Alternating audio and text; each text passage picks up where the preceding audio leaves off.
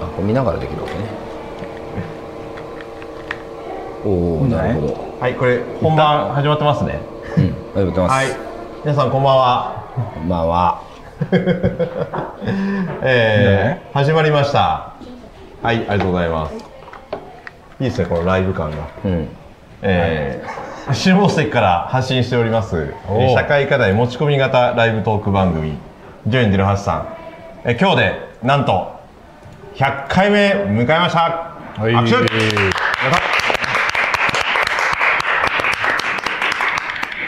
ねなんか、えー。言ってますね言ってますはいはいはい。オッケーオッケー。オッケー大丈夫ですか？はい。はい。なんかもう実は恐る恐る配信してます。はい、うん。あの100回やったーって言い言いたいんですけどだとりあえず大丈夫そう？はい。多分音問題ない。ちょっとコメントとかで教えてもらえたら助かります。あ、100回おめでとうございます。ありがとうございます。はい。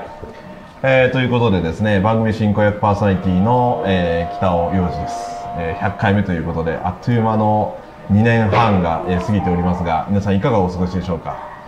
ということでですね、あのー実はここ、会場がですね、えー大丸下関店7階のジュイン08さんでございます。ね、この場で、えーやろうやろうと言って、ようやく100回目にして、この3人、うん。写真一回やったんかな？い一回やってますね。何回か。うん。藤中さんをゲストに呼んだ時に。ああそうそう。あやりましたね。あとあのあやりましたやりました。効果あの本本出した人ね。あそうそう。あとうん。大学の先生。うん、あの時は僕岩本と先生僕と岩本さんだけだった。ああそっか俺二人か。はい。ということで、はいえー、3人揃っております。ね。いいね。このちなみにオカリンこの機材、はいこの YouTube セットみたいなやつって、はい。これ総額いくらぐらいかかるのこれ？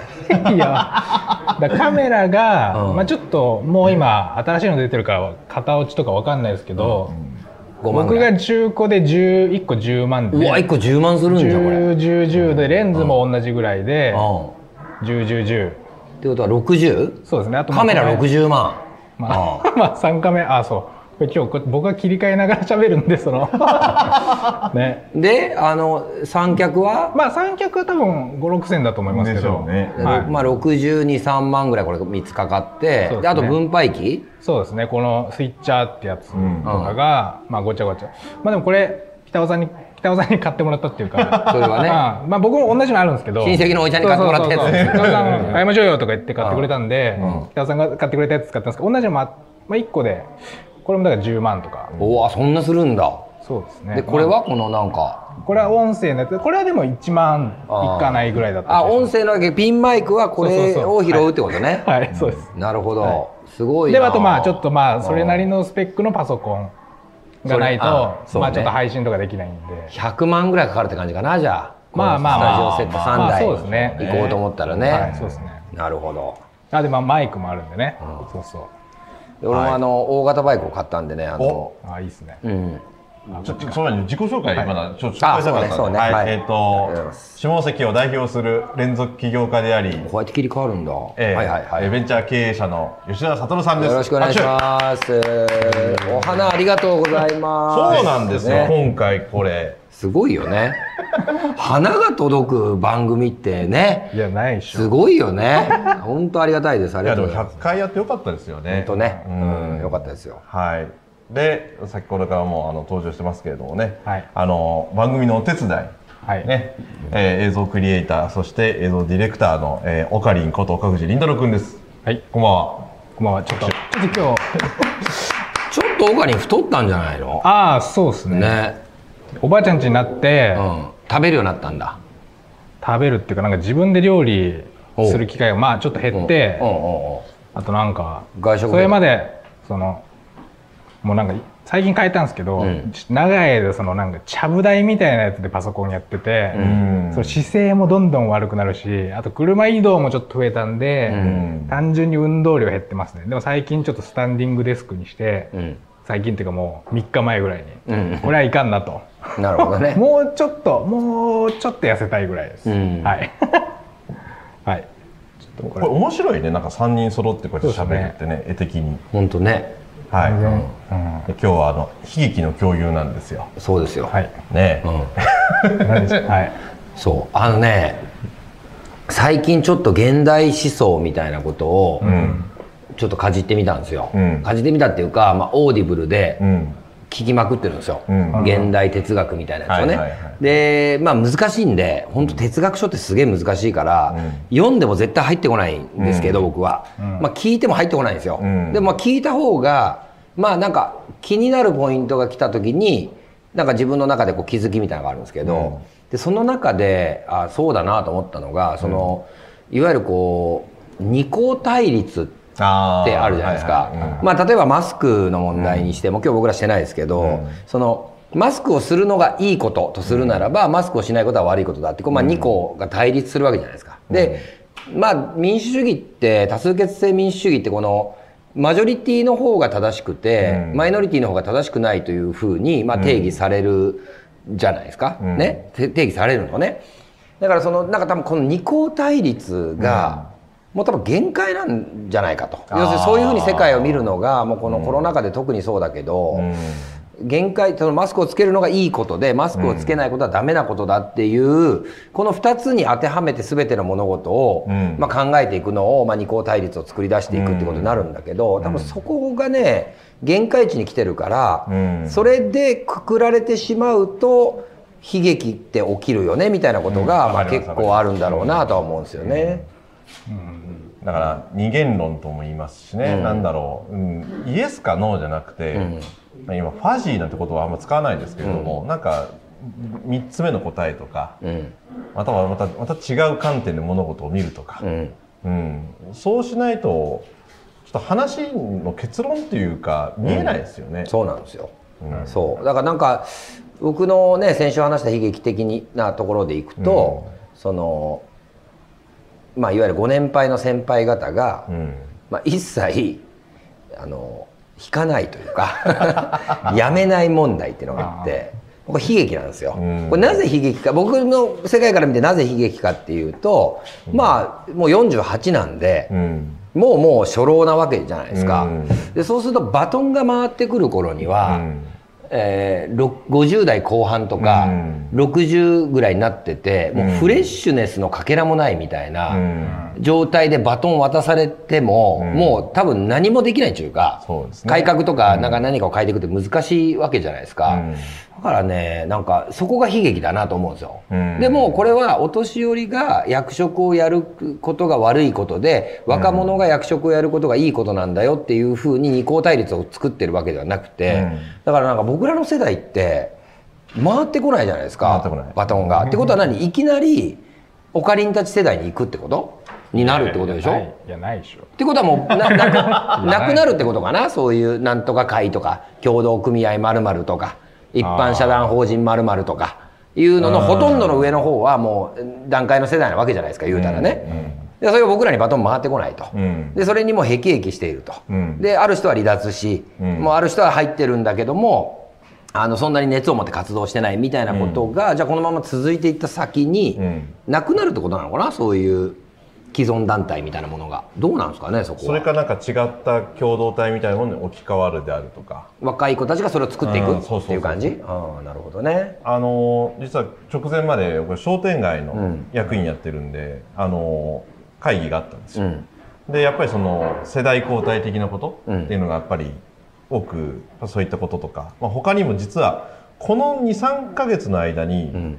まあそういうバトンをどう継ぐかみたいな話とか、うんうんうんうん。だけど継がなきゃいけないよねっていう人たちがなかなか、ん。じゃあいつごいつ来るのみたいな感じのが、言うんだけれども、どうやってじゃあこっちにいつタイミングどのタイミングで来るのかみたいな。いや本当ですよ、っていう話したら、もう20代持ってた方がいいんじゃないみたいな話になったり。うんうんうん、でもやめる気がないわけじゃないですか。うん。でだからまあとにかくあの段階の世代パス出さない問題を やっぱちょっとどっか僕は悲劇的に感じてて、うん。でそれがもう極まってきててでそれは自分の賞味期限もわかるから、うん。その何かの団体とか何かの会とか、まあ、組織もそうなん何のかの組織とか、まあ、会社もそうだけどやっぱりどこかで世代交代をして新陳代謝をしていかないといけないんだけども、まあ、長いこと日本社会というのはそういうのがん起こってこなかったから、うん年功序列みたいなところが強いからだからまあ自治会も崩壊寸前だし、うんまあ、町内会も崩壊寸前ですよね、と。で誰も入りたくないなんか自治会入りたくない人増えてるみたいじゃないですか。でそうするとまあ上の人たちがどんどん、まあ、ずっとやり続けていかないといけないっていうだからそれ作ったの誰なのってなるとその自分たち本人だから、どこかでこう若い世代にこう変えていくみたいなところが起きてこないとまあなんかすごく悲劇的な感じになっていくんじゃないかなと思うんですけどね。これどう頑張ってもなかなか難しいというか、あの今自治会を解散するとか、うんうんそういう自治組織をもう、ね、終わらせるとかっていう話は出てきてるんですよね。うん。そうなってくるとじゃあ受け皿っていうか今までそれを担ってたのはどうすんのみたいな、うん。そういうのってどう どうだってあちょっと今日ねなんか、うんこっちを見ながらちょっとやってるんであんま話ちょっと半分ですいませんけど、えーそうね、えっと100回おめでとうございます。ねいっぱいコメントいただいてますあのね。桜桜さん問題ないです。お金かかってるだけありますっていうねよかったね。よかったあと佐々木さんありがとうございます。100回記念おめでとうございます。今日はアーカイブじゃなくてリアル視聴しますということで。ありがとうございます。いやでもねあのねやっぱこの花嬉しいですよ本当マジでこれ、ね、すごいすごい。あの来るとは思わなかったっていうか誰も知らないんでしょ？誰も知らない。宮あ宮本じゃないや。竹本さん。うん。と弁天さん。弁天さん。だからコメントくれる人で。YouTube でね、よくコメントくれる人ですけどね。いや、でもね、本当ね、話はまた変わるけどね、100回記念の話に戻すとね、やっぱ100回も続けるとね、うん。花が届くっていうね。すごいよね。あんまやっぱないですよね。うん人生で花もらうこと。ん花もらうことはなめったにないから、継続は力なりというね、まさにね。で、誰かのところに、まあ僕ら勝手にやってるだけなんだけど、うん。やっぱ誰かのところに何かが届いて、で、その届いたお返しとしてこうやってこれがじ物証化されてるわけじゃないですか、うん。言うたら、うん。まあ、ありがとうって言葉ですよねこれってこううん花になるっていうのは。だからそれはねやっぱすごいすごいことだなと思いますよね本当ね。だってこの番組をご覧いただいてて、うん。感謝の気持ちをお花でいただくって相当だいやいやすすごいすごい本当に、うん。本当にすごい、そうそうもうちょっと驚きましたよ僕はこの花が届いたって今日 北尾さんからメッセージが来て。嘘だろうと思ったけど。いやそうですよね。ね。また北さん自分で仕込んだんじゃないのってちょっと ちょっと思った。全然全然。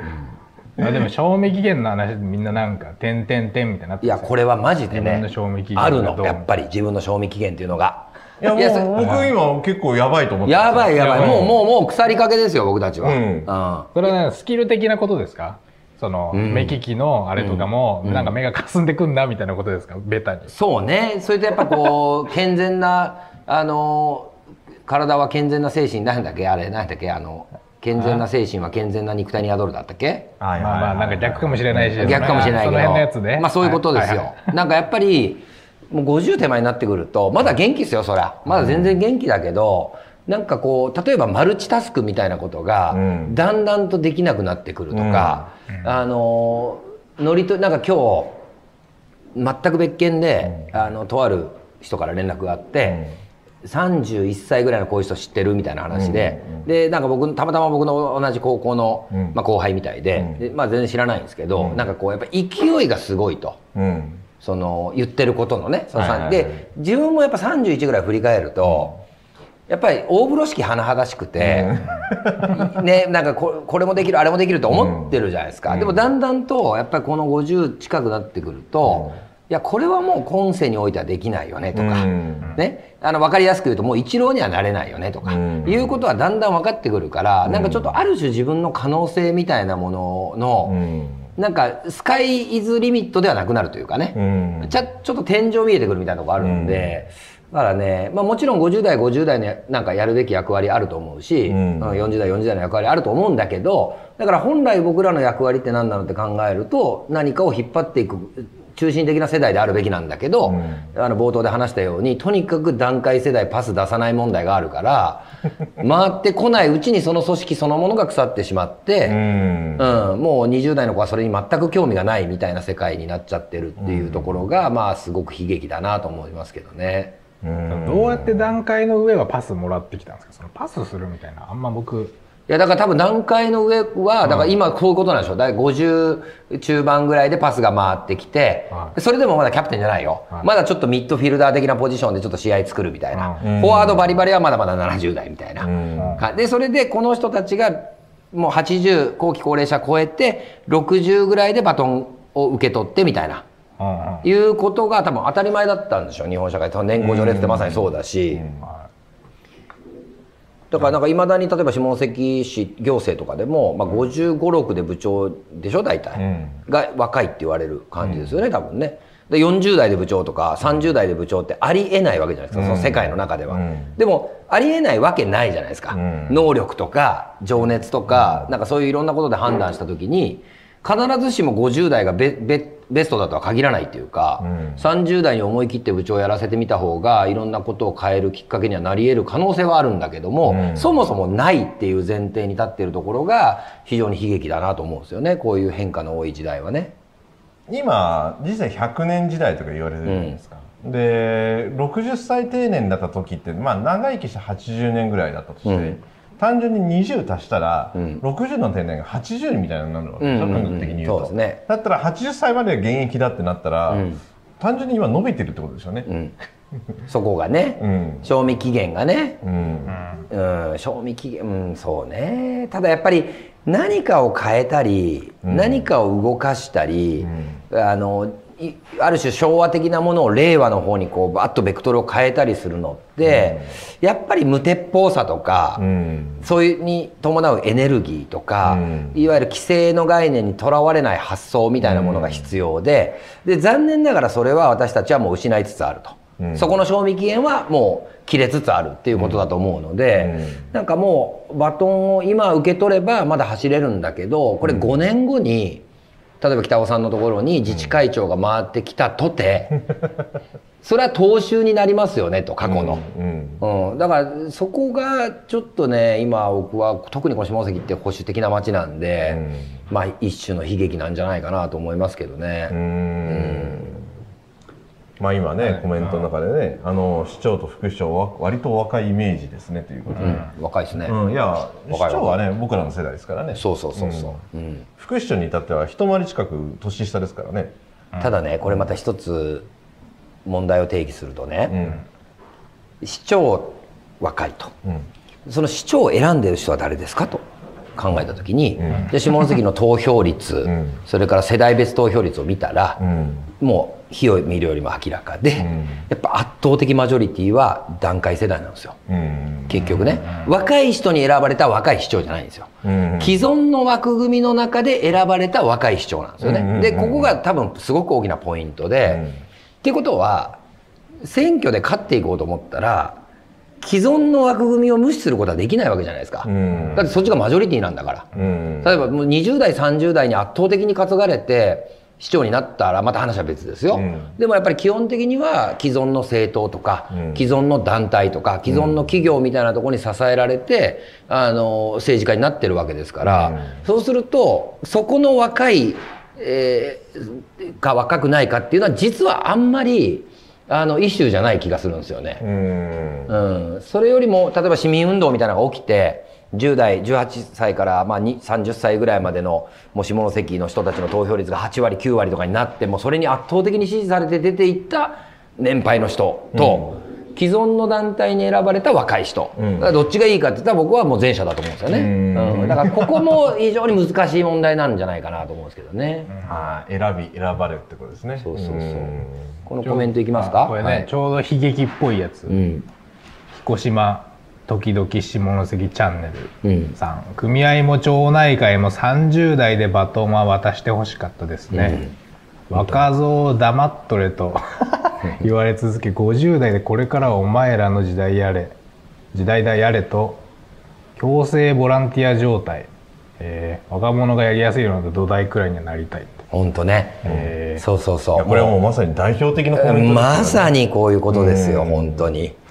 うん、あのー、30代でバトン渡さないとダメですよ、マジで。うん。うん、30代が会長になり、うん。でそれを60代70代の経験ある人たちが支えるうん。という仕組みに変えていかないといけないんだけど、うん。うん、逆なんですよね、ううん。ん逆なんですよ。で体が動かなくなってきてるからもう、うん。ね、だからもうお前たちやれよって話になってくるんだけどもうそそれを行くまでに20年ぐらいの歳月をもうまさにこの彦島時々下関チャンネルさんと同じ思いを僕はもういろんな各所でやってきてるんでよくわかるんですけど、こっち側のモチベーションがもう下がりきっちゃってるんですよ。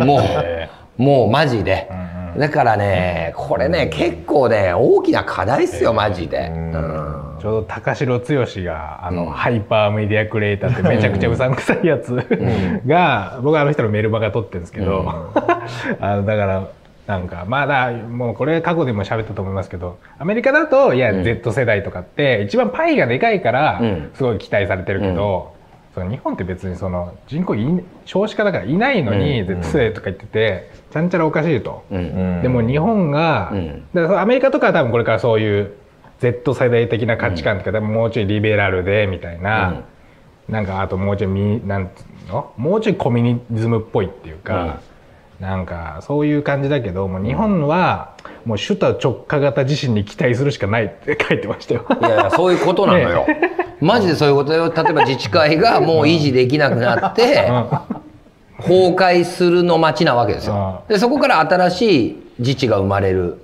可能性みたいな。そうですね。うん、だからまあ僕らとか、まあ、北尾さんとか僕の世代のもしかした役割は見とるっていうね、うん。もうこのままこう横たえていく自治会のおじ、こう自治会をこう横に耐えて「お疲れ様でした」っつって死に水を。死に水をこう飲ませて棺桶に入れてうん。あの焼き場まで持っていくっていうことかもしれないですね。でやらないと、うん。もうあとお前たち好きに考えてっていうスタンスかもしれないですね。っていうところまでもう来ちゃってる気がするんですよ。撤退戦か。撤退戦ですよ、完全な。しんがり。それも一番もうしんどいやつあある、うん、そうだと思いますよ本当。ねいやまさにしんがりでしょうね、これだったらね。20代の時に自治会役員やりましたがただのお茶組でした。思んなくて苦痛でしたね。そうね。あもごもごさんってこれいつもコメントしてくれる人じゃない、ね、見取り世代ですか？っていう。僕らもう見取り世代ですよ。だからだから本当の意味でのロストジェネレーションになっちゃいましたね。あうんとね。本当。本当にそうもう。本当にねなんかあそこに本当絶望してきたな。うん。でもう遅いんですよね。ああそうそれはもうもう今渡されてもね、うん。あーもう遅いんですよねっていう。それもっと10年前にできてたでしょみたいなことがね。本当ねなんかもうあのー個人名出すとねあの、あれなんであれですけど、まあ、北尾さんもよく知ってる僕もよく知ってる結構手をこまねいた、えー通りがあるじゃないですか。ね、で通りってストリートのことストリートですよ。はいはいはいで今更引退してもっていう。ね。いやもっと10年前にっていうことなんですよね。だから遅きに失してるっていうところでね。でまあもう一つやっぱ課題はあってまあとはいえじゃあ僕たち世代がそういう例えばある特定のストリートとかある特定の団体に対してあのまあエモーショナルにうん。モチベーションを持って何かをしたいと思ってるかどうかと問われるとまたそれも微妙っていうか、うんそうですね。そうでもそうでもないから結局奪いには行ってないわけじゃないですか、うん。うん。だからまあこれはどっちもどっちっていうところもあるんですけどね、まあ、極端な言い方が首都特化型直下型の地震を待つしかないってことだ。まあ要するに加速主義ですよね。うん。まあそうですね、それでもうちょい分散化進むだろうみたいないろんな。一回崩壊しないとダメだよっていうことでしょうね。ね。日本沈没。ね。そう言ってる宮台さんがなんか襲われちゃいました襲われちゃったねね本当あれはちょっとね。恐ろしいね本ちょう当ど悲劇の急俺らも気をつけんといけんね。いやそうですよ。いやいやいやいや。まあ、俺らがリベラルなことを言ってるのかどうかは、まあ、リベラルだろうね、うん。うん、ちょっと左なんだろうねこう思想的に言うと、これあの Zoom って入ってる Zoom は、多分来てない。これあの、うん。ちなみに概要欄に Zoom の URL 入れてるので、まあ、入ってきたい人は全然入ってきてもらって多くれる分会話でききます、多分ね。ちょっとちょっとズもームいやもぐもぐさん。はい。ね佐々木さん、彦島時々下式チャンネルさん、ぜひ、ねあの、 Zoom 入れますんで、まあ、アリスさん OK ですよ。あの、ナミママさんもぜひ。えでも結構コメント僕来てるからですね、ちょっと。そうですね。年金開始も後ろ倒しでまだまだ働き続けなきゃいけない団塊ジュニア世代。本当ね団塊ジュニア世代つらいのよ。誰団塊ジュニアってどこですか？俺たちよあジュニアなんですか？で僕らが後ろのジュニアの後ですよね。バリバリ段階ジュニア、まあ、結構多い子供が多いと言われる。もう就職も氷河期、はいはい。失われた30年、まあ、ずっとデフレ。ももちろんバブルの頃はまあ中学生か高校生ぐらいだから一切そんな体験もない状態で、まあジャパンズナンバーワンみたいなこと言われてた時期はまだ生まれた生まれたてぐらいの頃だからよくわかんないみたいな、そういうすなんか本当にだからロストジェネレーションっていうね、ことなんだろうなと思うんでまあロスジェネはロスジェネなりの、まあ、見取りでしょうね。もう見取りの練習でしょこう横にこう倒していって。ね。あの棺に入れるというね。まあそういう作業かもね本当ね。それでもだからやっぱ僕のおばあちゃんの兄弟の人は、なんかし仕事辞めだあとなんかシルバーなんちゃらセンターみたいな、うん。なんつうんですか？シルバー人材センター。あーあるねあるね。ああいうのなんかやってんすよ。でそれは別に金銭的な理由かちょっと分かんないですけど、まあ、そういう人もいるだろうなっていうことはたまに思うっていうか、で何か動かしときたいとかね体をね。いやそれはそうそういうことになるよねあるし普通にもしかしたらちょさすがにちょっと年金だけだともうちょいなんかいろいろいい暮らししたいなとか思ったらやっぱなんかや,、うん。やっとくみたいな、うん。そういうので席が開かないってことでもないんですか？その2人が言ってる席が開かない。そのなんかネガティブな理由から、うん。いやちょっと俺まだローンあるからさみたいなことで、引けないのか、うん。どういうあれなんですか？いやいや例えばさっきのストリートさはそんな給料とかでもないか、うん。そうですよね。まあ行政でもそうだ、はい。ああ50 55歳ぐらいが、まあ、基本的には部長になる年齢とななぜか区分率のように決まっていてその30代とか20代で何かを任せられるってことは基本的にはありえないと。うん。そうすると30例えば30の頃に、まあ、例えば行政官僚になって10、まあ、な大学卒業して7年目8年目ぐらいでまだモチベーション非常に高くて何かを変えたいと思ってると。でも結局まず組織の中で上がっていく競争にまず勝っていかないといけないから、目的が変わるじゃないですか。ね、目的はもちろん部長になって何かを変えたいというモチベーションを30の時に持ってても、うん。それを実現するためにはあと25年ぐらい待たないといけないわけ。だからその間に目的が変わっちゃうと思うんですよ。出世することが目的とか例えばね。なんとかうまく事なかれ主義で問題を起こさずにあの50代を迎えるっていうのが目的に変わってたりしてそのうちだんだんと人間の情熱なんてのは失われていってだから賞味期限切れの人たちがまあ実際は行政を動かすような形になってること自体がやっぱりおかしくて。そこが変わんないと結局何も変わんないんじゃないかなっていうのはそれはだから自治会にも言えるし、町内会にも言えるし協同組合まるにも言えるし一般社団法人まるにも、まあ、きっと言えて、うん、そういうものがたくさんあるんでしょうきっとね、めちゃくちゃたくさんあってそれが生活インフラに関わることの結構多くの面を実は占めているんじゃないかなっていう気がしますね。コメント来てますよコメントねどんどんね、そうですね。なんだ。なんか皆さんのね悲劇もぜひ、そうですね、ひ悲劇こんな悲劇がありましたっていうのをね共有してくださいよ。うん。まあうん、い再生のためには破壊が必要ですねということで。やそうなんだと思うっすね。ここまで来ると。もう一回ぶっ壊れないと多分ダメなんでしょうけどね。なんか前も言ったかもしれないけどなん,、うん。なんだっけ。政治哲学者 PTA 会長になるみたいな本があって、うん。そういうもう学者さんが、うん。もういろんなこと分かってますよ。社会のいろんな構造的な問題とか、うん。そういう人が PTA 会長になって結局だからその人もう同じようなこと言ってて、うん。もうその上が詰まってるみたいな、うん。けどまあ単純にその反発したところでうん。喧嘩になるだけなんで、うん。その人は確かなんか名誉職みたいなのを新たに設けて、うん。こう会長という名の引退をさせたみたいな、うん。でこういう技術って意外と伝承されてないねみたいなうん。書いてあって、いそうね。いい話だなっていうか、うん。確かにね。そのでパッと見はこううん。ああおめでとうございますみたいな感じだけどその案にまあちょっともう現場からは退いてくれよっていうか、でたまに何ヶ月かに1回その必要じゃないんだけど、お伺いを立てに行くみたいな。うん、で、ああ、先生ありがとうございますみたいな。なるほど。ありがとうございます。お疲れ様です。そうい様です。こんにちは。後ろの方に、ああ、でもちょっと、ちょっと、ちょっと、ちょっと、ちょっと、ちょっと、ちょっと、はい、スペシャルゲストです。お三、あ、百回記念。ちょうどね、あの、ちょうど、あの、でかい声で喋ってる配信。富永さん世代と話さないといけないこと。とにかく、上の人が。辞めないから、僕らのところにバトンが入ってこない、回ってこない問題を。そう。富永さんちょっと真ん中。どうにかしないとね。いやちょっとどうぞうんそれではピンマイク僕の使い。ますそうあそうだね俺もだって若手だもんなまでしょだいやそうなんだ北さん抜けるのかあいや富永さんもいけるんだけどはいだって俺、あの20代から若手若手ってお前ら若いやつがやらなきゃいけんって言って、今63だもんね。いまだにお前ら若いやつがやらなきゃいけんって言われる70代にでしょ？あどうやったら辞めるんですか？あの人たち。いやおそらくねおそらくねもうねやめていくよ。だってもう時代が変わってるから。いやでもそれ辞めると、まあなんかいきなり唐突に僕らの世代に何か、まあ、役が回ってくるじゃないですか、でも僕らより下の世代はもうその光景を十何年見てもうなんか冷めきっちゃってるわけですよ。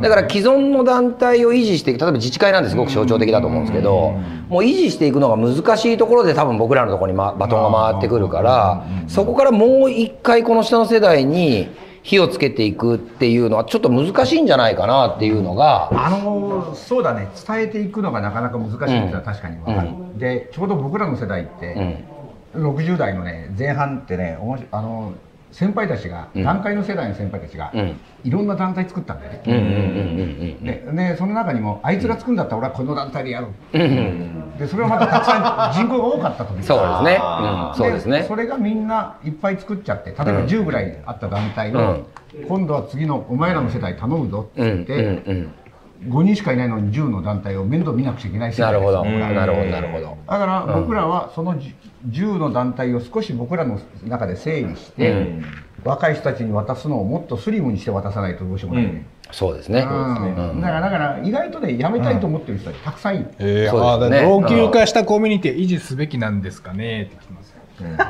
だけどね、それは老朽化したコミュニティがどうかっていうのは、その感じ方だろうと思うんだようね、ん。なんとなく。うん。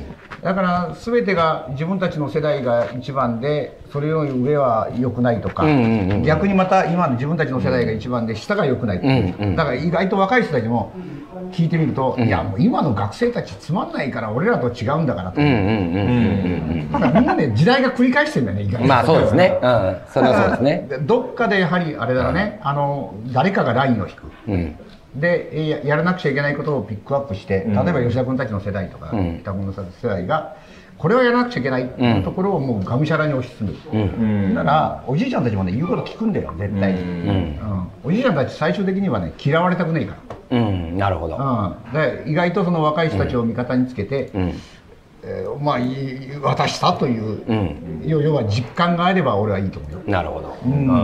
だからあの意外とねずっとねしがみついてる人たちそんなにいないはずで、うん。あもうやめるにやめられないっていうのもあるのかもしれないですねもうここまで来るとね。でもう一つやめれない理由が、俺が辞めたらあいつが出てくるみたいなとこあるんですよ。あそれよく聞くわ。だからあいつが出てくるからダメだとか、こいつが出てくるからいいとかっていうところがあるから、うんあの意外とすぐあれですね。つくんだよね。番組ご覧の方、あの富永さん、下関では超有名人であのこの番組のね姉妹番組に出ていただいてるんですけど、カモン FM 先日あの会長になられまして、おめでとうございます。譲譲ったんだ。よ譲ったんですか？譲ったよ。そうそれこそまさにさっきの会長の話じゃないけど、えかっこつけてるわけじゃないけど、ん。責任は俺が取るよ。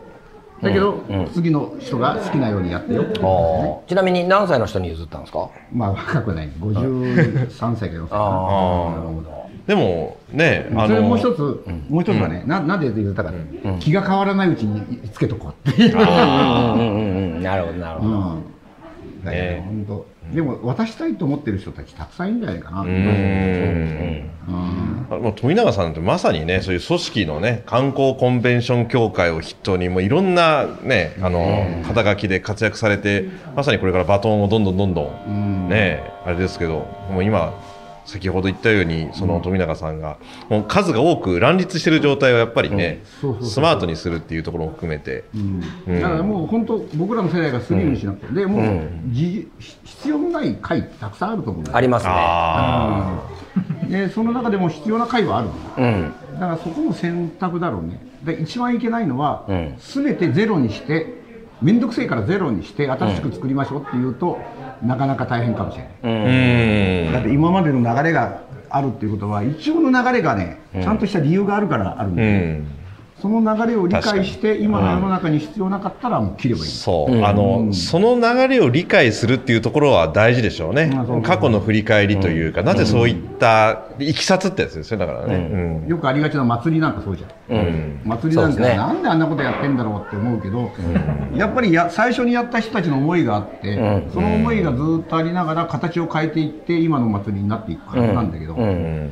どちらかというとい意外と次のつつなぐ人たちがもうそんなことどうでもいいから、ん。もっと今の若い人に受けるような祭りしようようんっていうパターンが多い、でも結局それはその代で終わっちゃうんだようね、ん。だってそれが思いがなかなかないから。なるほど、うん、なんかねそんな気がするね。ああなんかその思いとかねなんなるほどね。かそういったところをどう最初の感じするか。最初のこう発露ってことですよね。そうそうそう最初の発露がなくてただ今あるものを変えたいというエネルギーは実は1年2年しか続かないと、ん。でも最初の発露があるとそれはずっとこう燃え続けていくから、まあバカ祭りなんかもそうでしょうね。うん。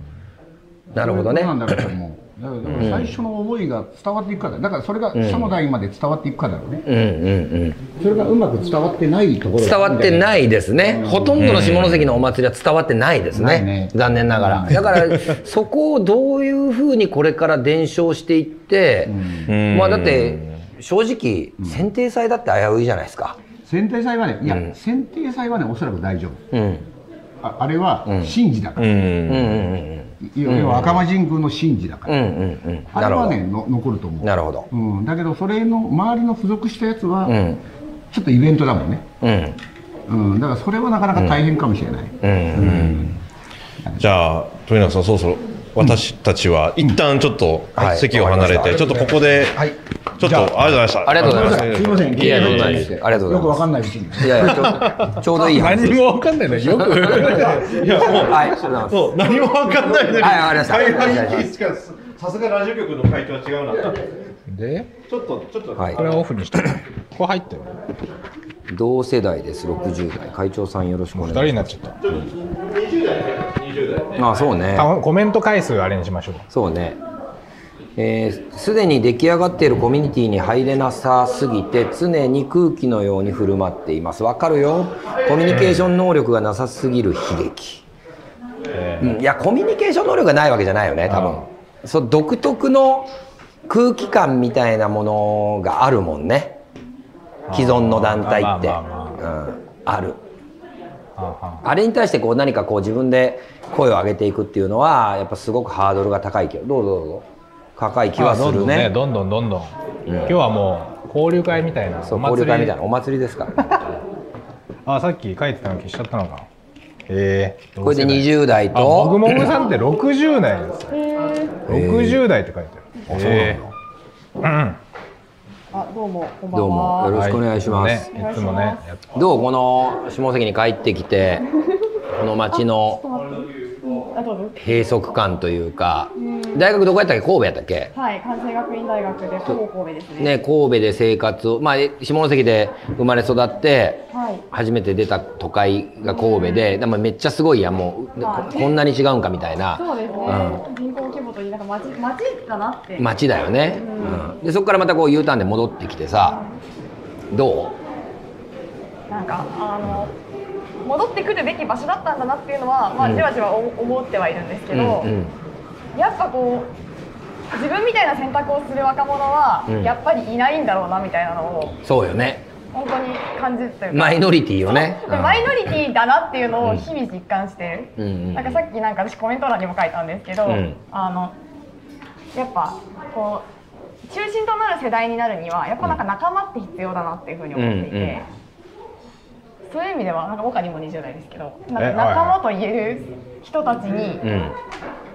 とても出会えてない現状があるなっていう。ああ同世代のね、ううん。んそうね。まあそれは多分その上の世代とかが、うん。まあなんかか書き消してるとまでは言わないですけど、うん。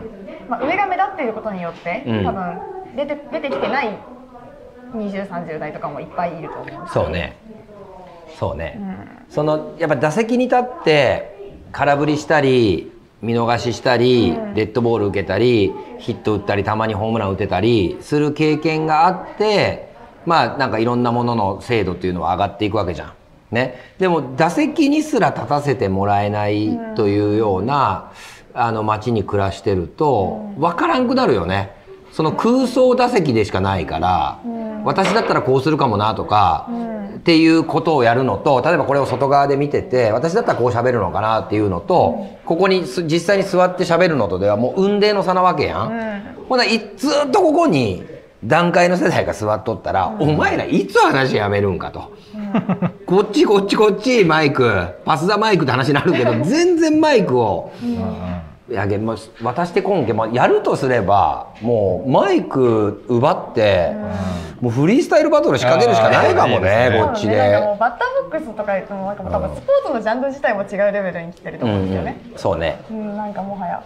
そうだね、うん。まああの分かりやすく言うと段階の世代の人たちがここに野球のユニフォーム着て座っとるけど俺らはサッカーのユニフォーム着て、そこで待っとうかもしれんけどそもそも球技自体が違うみたいなね。そううん、それはあるよね。上の世代のルルールもまあ我々分かってないですし、うんうんうん。そこそうね。でその引き継いだ方がいいものと、うん。完全に一新した方がいいものうんってそれぞれあると思うし、あるある。ある。あるけどあのねあのこれみんなじゃないよ。みんなじゃないけど、そのルールをなんつうんかなわざと難しくして教えないみたいなことによっめてお前はルールがまだ分かってないくせに何物言ってんだ みたいなことをやってくる人多いよね。なんか。その最たる例が俺は官僚の言葉と思うよ。ああそうですね。なんかややたらこう難しく表現をすることによって、分かってるんですこのことみたいなふうに言あの言ってくる人ってなんかやっぱりその裏側にはなんかやっぱ自分のポジションを奪われたくないとか、渡したくないとかっていう気持ちがやっぱり根底にあるんじゃないかなって気はするけどね。そうですね。それ。それですよ本当に。そおるんよね。多いんよねそういう人。あー。うん。なんか僕の、うん。今日もなんか悲劇で喋ろうかなと思ったのは、まあそんな僕に起こった悲劇じゃなくて、まあ、悲しいっていう字が入ってるんで悲しい話ですけど、うんなんかあの下関市の司法うん。をなんかカラスタかどっかで僕なんかフィジカルのやつ見る機会があってなんか暇だったから、うん。ペラペラって見てたら、なんか最初にマイナンバーカードのうん。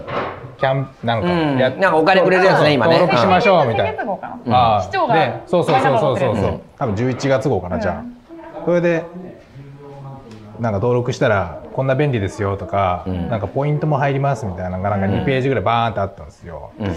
でなんかあれキャンペーンっぽいなみたいな、そんなの言ったらペイペイとか楽天ペイとかがん。アナウンスしてくるじゃないですか。ポイントもらえますよみたいな、してくるね。でやっぱ司法とかに求めるのってその、なんかそのもう登録してる人は見ないし、うん。うんそれ大丈夫なのってのが気になるじゃないですか、そのうんほん本当に今登録してない人って。そ,、れ大丈夫なの？いろいろ個人情報とかみたいな、コミュニケーションが一個もなくて、悲しいなって思いました。そのそれはやっぱり上の世代のやり方っぽいっていうか。やり方っぽいね。本当。でしかもさ、ね。そのうん。じゃあマイナンバーカードを今すごいデジ庁とかもキャンペーンやってて、とにかく2万円とかもらえるよね。あれ最大で2万円とかもらえる。いやそれで今60%ぐらいいったってなんかこの前ニュース出てたけど。じゃあそのマイナンバーカードを取得するメリットデメリットについてのコミュニケーションができるぐらいのレベルの行政マンがじゃあ何人いますかって問われた時に確かにうん俺ほぼおらんと見とんよ正直。だってね、うんその登録流すんだったら今登録してない40%の人がどういう気持ちを持ってうん登録行動に至ってないのかをちゃんと考えた方がいいはずなのに、そうね。お得ですよとかその、うん。プラスアルファのことしか言ってないから、ねそうね。ああいうの、まあ、乗っかる人もいるけど、うん。僕なんかもう腹立つタイプというか、俺もないよ。うん。ポイントで釣りやがってよみたいな、その40%はそれでしてるのか。ない人でしょそうやね。ね。でなんかそこに違和感をん。すごく感じるわけさ、うん。でその違和感をちゃんと説明するところがお互いのコミュニケーションによって、まあ、生まれていくべき対話みたいなところなんだけどこれがもう前提条件これがないからねだからもうあのマイナンバーカード例えばもうワクチン打つ人は分かってる人、ん。打たない人は陰謀論を信じてる人。みたいな分け方が なんかこのマイナンバーカードにも多分これからきっと当てはめられていくと思うし。なんかででもさあのなんか旅割とか見よったら、なんか3回ワクチンを打ったえ接種証明かもしくは PCR 検査のうん。陰性証明みたいな3日以内のみたいななんかこの「もしくは」を作ることでなんかそこにエクスキューズがあるっていうかさ、ほんワクチン打った人でもいいやん別に。でもそれが差別につながるとかいろんなあったらいけんけど一応エクスキューズ的に PCR 検査をう3日前に受けてくれたらそれも OK みたいななんかあの辺のところもなんか矛盾そこになんか矛盾があるっていうかね。打たせたいなら打ったらこんな得点打たなかったらこの得点ないですよって分ければいいもん。を、なんかねなんか本当ね社会的になんか少し中途半端で矛盾していてなんかエクスキューズがその辺にたくさんあるようななんか感じがするかな。まあそれはオプションでいいと思いますけどね僕は、うん。あいろんなバリエーションがあるんだで。うん。それはいいと思いますけど、なんかとにかくやり方が代理店っぽい。まああれだからマイナンバーだから多分国のやつだから多分県とか市に「おいこれ載せとけ」って多分言われて載せてるんだと思うんですけど、そうね。その市独自の取り組みとか無理じゃないですか。そうやね。まあとはいえだからその国のやり方もだからなんかキャンペーンだなっていう感じで、なんかやたらね市民の声聞きましょうとか、双方向性とかなんか言うけどね共一応ね。に作るで競争とか言うけど、うん言うね。もう司法の1ページ目から競争がうん。何にもなくて、いや悲しいなみたいなね、マイナンバいやもう作る作業自体がもう面倒くさいとか、そこに支援が必要だ人がいるね面倒くさいですよねあれね。やっぱりね課題ですよね。そうね。なんかアプリでね ちょちょいのちょいでね、できたらいいけどね。そう。ちょちょいでのちょいでそのためね。のマイナンバーなのかなみたいな。だからマイナンバー自体の定義もね、うん。何なのみたいなその。よくわからんよねでななんか年々ね。こう、うん。最近何でしたっけ？保険証に統一化されるみたいな、されるみたいな。だから結局最初に言ったやつよりどんどんどんどんこう、うん。位置づけが変わっていくみたいなのも不安な人はいるじゃないですか。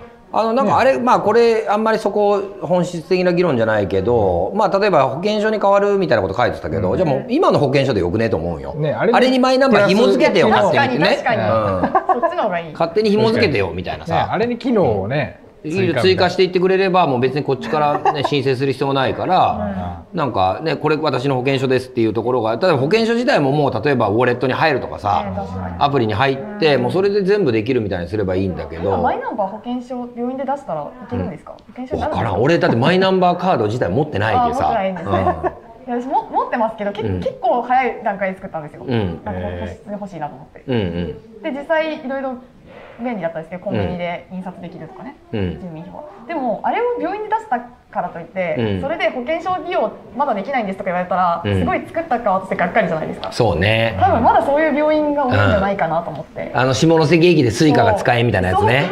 Suica買ったのにみたいなね作った側に正直メリットはあまりないっていうのが本音であって、うん。か作っへー。作った方がいいよって人に勧めれないようなものをそうね。まあだから2万配るんじゃない？そうなんですよね。結局ね。うん。うん。2万もらえるから作った方がいいよってそそれでしか言えないそれでしか言えないってことよね。そうね、ん。そうね。正しいな。それで圧倒的なメリットがあってなんかすごく生活が便利になるんならみんなやるだろうし、うん。でも、まあ、その住民票取るなんかこう機会なんて、まあ、年に何回かあるかないかじゃん、はい。ね、そのためだけにわざわざマイナンバーカード取ろうとは思わんけ。ってことはもう2万円ってことよね。2万円。うん、だからその辺にねなんかいろいろね。2うん。万円を提供しなくても欲しいと思えるものを最初から作れってす本当はね。ごい言いたいうん。気持ちはありますけどね。それだけね魅力が。そうなんよ。ううん。ん統合してくれ、まあ、マイナンバーみんな大体なんかあるみたいですね。ういや本当ね。まあでもええ。2万円もらえるのはでかいからね、んね。うん、うちなんか7人おるからね。14万もらえるわけだからね。そう。すげえ。うんだいぶ心が動いたけどね。それでも面倒くさいが勝つ。まあはがきがたまなんか封筒がたまっとるわ7個置かれと。実際によってね面倒くささも全然違いますよね。写真までその場で撮ってくれるところもあれば、そその場で撮ってくれるところだったんですよ。大学時代住んでたところが、うん。うん。うん。だからあ市役所行くだけで作れるんだと思って行きましたけど、なんかね下関は自分で写真撮って送ってうん。それで、まあ、発行まで待ってしかも現地に取りに行かなきゃいけないとか、うん。うん。送ってくれるわけでもないし、うん、なかなか面倒くさいですそうね。話はちょっとガラッと変わるけどさ、はい。あのー俺48やけ就活したのが22の時やけ10 26年前。うん。ね。えと二回り回って、まあ、まださらに2年前みたいな頃やったんやけどその頃は大学3年生になったら就活が始まるということがもう疑いのない事実で、つまりもう唯一の選択で、そその他の選択ってなかったわけよ。ね、いやもちろん中にはおったよ。中にはおったけど本当にごくごく少数で、うん。あの多分数パーセントにもない 0. 何パーセントぐらいでみんな3年になったら別に何の疑問も俺も何の疑問も抱かずに就活しようってわけ、でもさ今さいや大学3年になって就職活動をしないといけないって誰が決めたんですかって俺思うんよ。はい。ね、でもどうなの？その周りの子人たちは。やっぱり俺らの時代と同じようにもうみんな盲目的にガチャッと切り替わるわけ。就活って。いやこれってさおかしくないっていうし人の割合って増えとるんかな？周りはどう、おかしいいやいや僕いやこの人はそうやけどさ。僕はそう。僕はそう。この人みたいな人はおったけさ俺,、俺らの時代も別に、まあまあね。でもそれは本当に例えば1,000人に1人とかさ確かに。ね、500人に1人とかのレベルでさでもほとんどの人たちはこうガチャッと切り替わって就活ってこうなりよったんやけど、まあ、今も多分ガチャッと切り替わる人っていうかなんか、周りがそうだから切り替えようみたいな、うんうんっていう空気はいまだにやっぱ残ってると思うし、うんやっぱそう切り替えないと就活の波に乗れないみたいな。うん。お置いてけぼりになってフリーターになっちゃ困るみたいな、っうん。ていう人がやっぱり就活にちゃんと切り替えてはやると思うんですけど、うん。やっぱなんかその心ここにあらずみたいな。っうん。ていう就活はやっぱり存在するなと思っていて。うん。それに疑問を感じた人とかがやっぱはこういう形になりますよね。私も就活就活自体は疑問があったので途中で結局やめて大学院進学に切り替えましたけど、うんうん、そうだな。でも就活やなんか肯定的に就活してる人はやっぱり少ないなって見てて思います。友達とかも、うんうんそうねまあみんながやるからってことよね、うん。なんかそのやっぱりいやいやいやいややってるというかねなんかうん。なんでこんなことしなきゃいけないんだろう。でも社会に出るためにはやらざるを得ないよねっていうスタンスでやってるからうんなんか全員だからた大多数が、うんまあ、たたまに楽しんでやってる人もいるけど大多数がこんなに疑問を持ちながらやってる仕組みがなんでこうここまでず続いてきてるんだろうっていう。なるほどなるほど。うん。っていうことはまあ時代こう時間軸で考えると、26年前はその疑問すら持ってなかったから、うんうんうんうん。そうするのが当たり前っていうね。でも我先に決めていかないといけないみたいなことから26年を経て、うん。うん心の中にえなんでこれ今のタイミングで社会も見たことないのに いきなり選ばれたり選んだりしないといけないのっていうぎモヤモヤみたいなのが生まれてきたと。確かに。っていうことはあと10年ぐらい経てばなくなるかもね。そう今のそのモヤモヤを感じて行動に移した人。なんか実際就活をもうや自分就活するのやめたわみたいなうん。人に対しての目線はかなり柔らかくなったなって思う。ああなるほどね。あだから別にその就活やってない同級生とか、うん。うん。なんかそれこそそのて定職に就かないじゃないですけど、まあ、なんかとりあえずフリーランスで楽しくやるわみたいなとかうんうんうんうん。なんかちょっとうん。ふわっとした職、まあうんアルバイト続けながらやっていくわみたいな子たちに対しての別に冷ややかな目線ってほどのものは今の世代、まあ、同級生同士の中ではあんまりないのかな、ーなるほどね。なるほどなるほど。うん。まあじゃあいいやっぱりいい方向に向かっとるよね。そう考えるとね。俺らの時はもうそんなものの疑問を挟み込む余地なんてまずなかったし、もうそれがもう受験から高校受験から大学受験そこから就活みたいなところまでがもう本当にレールとして王道のもうこの道しかないっていうぐらいの選択やったからさ今はもう起業したり、ん。そうさっき言ったようにフリーランスになったりとか、いろんな選択がまああってそれはもしかしたら、I まあ、IT だね、IT インターネットが広がっていったことによってあそうじゃなくてもいいんだっていうね、あじゃあこれはどっかで変わっていく可能性あるね、うん変わった方がいいもんね。その悲劇を共有しようですけど、就活はかなりね、ひいやしゅいや自分も悲劇悲劇ってわけじゃないけど、うん就活自体はかなり悲劇だと思いますよ、うん、それぞれの人にとって。ええうんあそうなんうだ、んそうだね。いやそうやろうね。就活めっちゃ悲劇ですね。うん私も就活打つみたいになってましたもん。うん。なんかさよくさよく言うやん大人ってなんつうの、自分のうんやりたいこと見つけなさいみたいな。そう。なんかやりたねいことが見つかる教育見つかるわけがないと思うの。いからね。う。んいやおると思う。よそりゃ、それこそ1,000人に1人とか、う。ん1万人に1人とかも俺は俺はこれなんだ私はこれだって思う。人おると思う。よでもそれすら変わるじゃん別に、それすら変わっていくもんやけなんかそこの定義づけみたいなところがやっぱり俺は就活のなんかいろいろこうフェアに出たり、こうイベント出させてもらうけどなんかやっぱその決めつけ前提で大人側も喋るし学生側もそれで作ってくるけ、思んないんよね、話しよっても。お互いに詐欺なんですよ。お互いにね。お互いにそう企業もいいとこしか言わんし、うん。あの若い子たちもいいことしか言わんわけやけ、うん。だけどなんかもうちょっとあのあり方は大きく転換した方がいいんじゃないかなっていう気はするね。うん、ね。本当よ何をもって悲劇と感じるのかと考えている最中。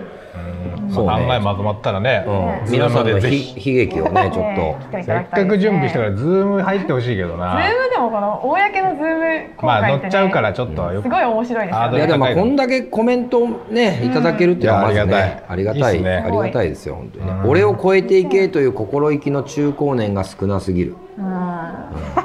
いやマジやろ自分たちが完成形というかねなんか自分たちクラスにならないなって見乱れてる感じが。っていうかね多分ね自分のテリトリーを守りたいのよ。うん自分のなんかテリトリーを守ることを正当化するために、まあ、舌を攻撃するというか、うん、でその攻撃するのはまあ難しい言葉で表現したりいや最初のお前ルール知らないだろうとか、俺たちが立ち上げてどんだけ苦労したかお前見てないだろうとかそういうようなことを盾にして、まあ、自分のそのエリアをま守ろうとするみたいなところなんやけどもうね俺も48やけさ、まあ、マラソンでいうと折り返し地点と思うよね。寿命がまあ100年時代って言われるとすると、この倍生きたら96やけまあそう大体そんなもんや。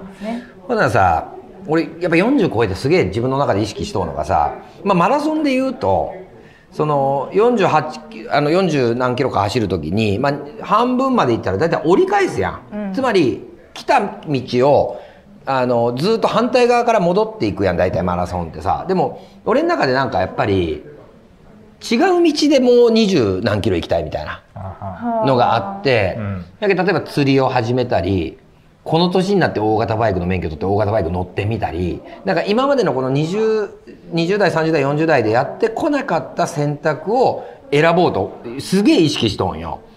ほな初めての景色じゃんまた次の。道つまり片道切符でこう行きたいみたいな、だから戻っていくんだったらやややったこともあるし見たこともある景色やけまあそれはうまくはできるわな。やけど初めての例えば釣りとかさバイクとか全然うまくできない。バイクももう何回もこけそうになるわけ。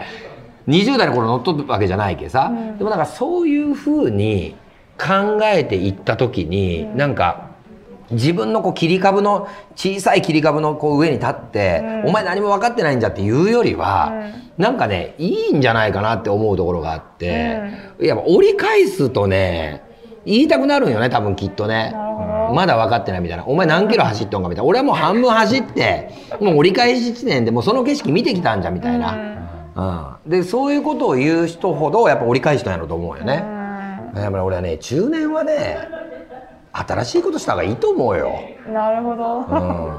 なんか最近ちょうど大学院の講義で、うん。なんか人間にはコンフォートゾーンと居心地がいい、現状維持みたいなところと、うん。うんえっとなんだっけな次が。あど忘れした。コンフォートゾーンと次、うん。えっとラーニングゾーンだ、うん。ラーニングゾーンがあって、うん。そこはすごいあの新しいことを学んだり意欲的に動くから、うん。パフォーマンスも伸びていくなるほど。でパニックゾーンはその上にあるんです。もうもうラーニングを超えてもう明らかに自分のキャパオーバーみたいな。でオーバーした時は、うん。もうそこでもうパフォーマンスが一気に低下するというか、だからそのあれですよね。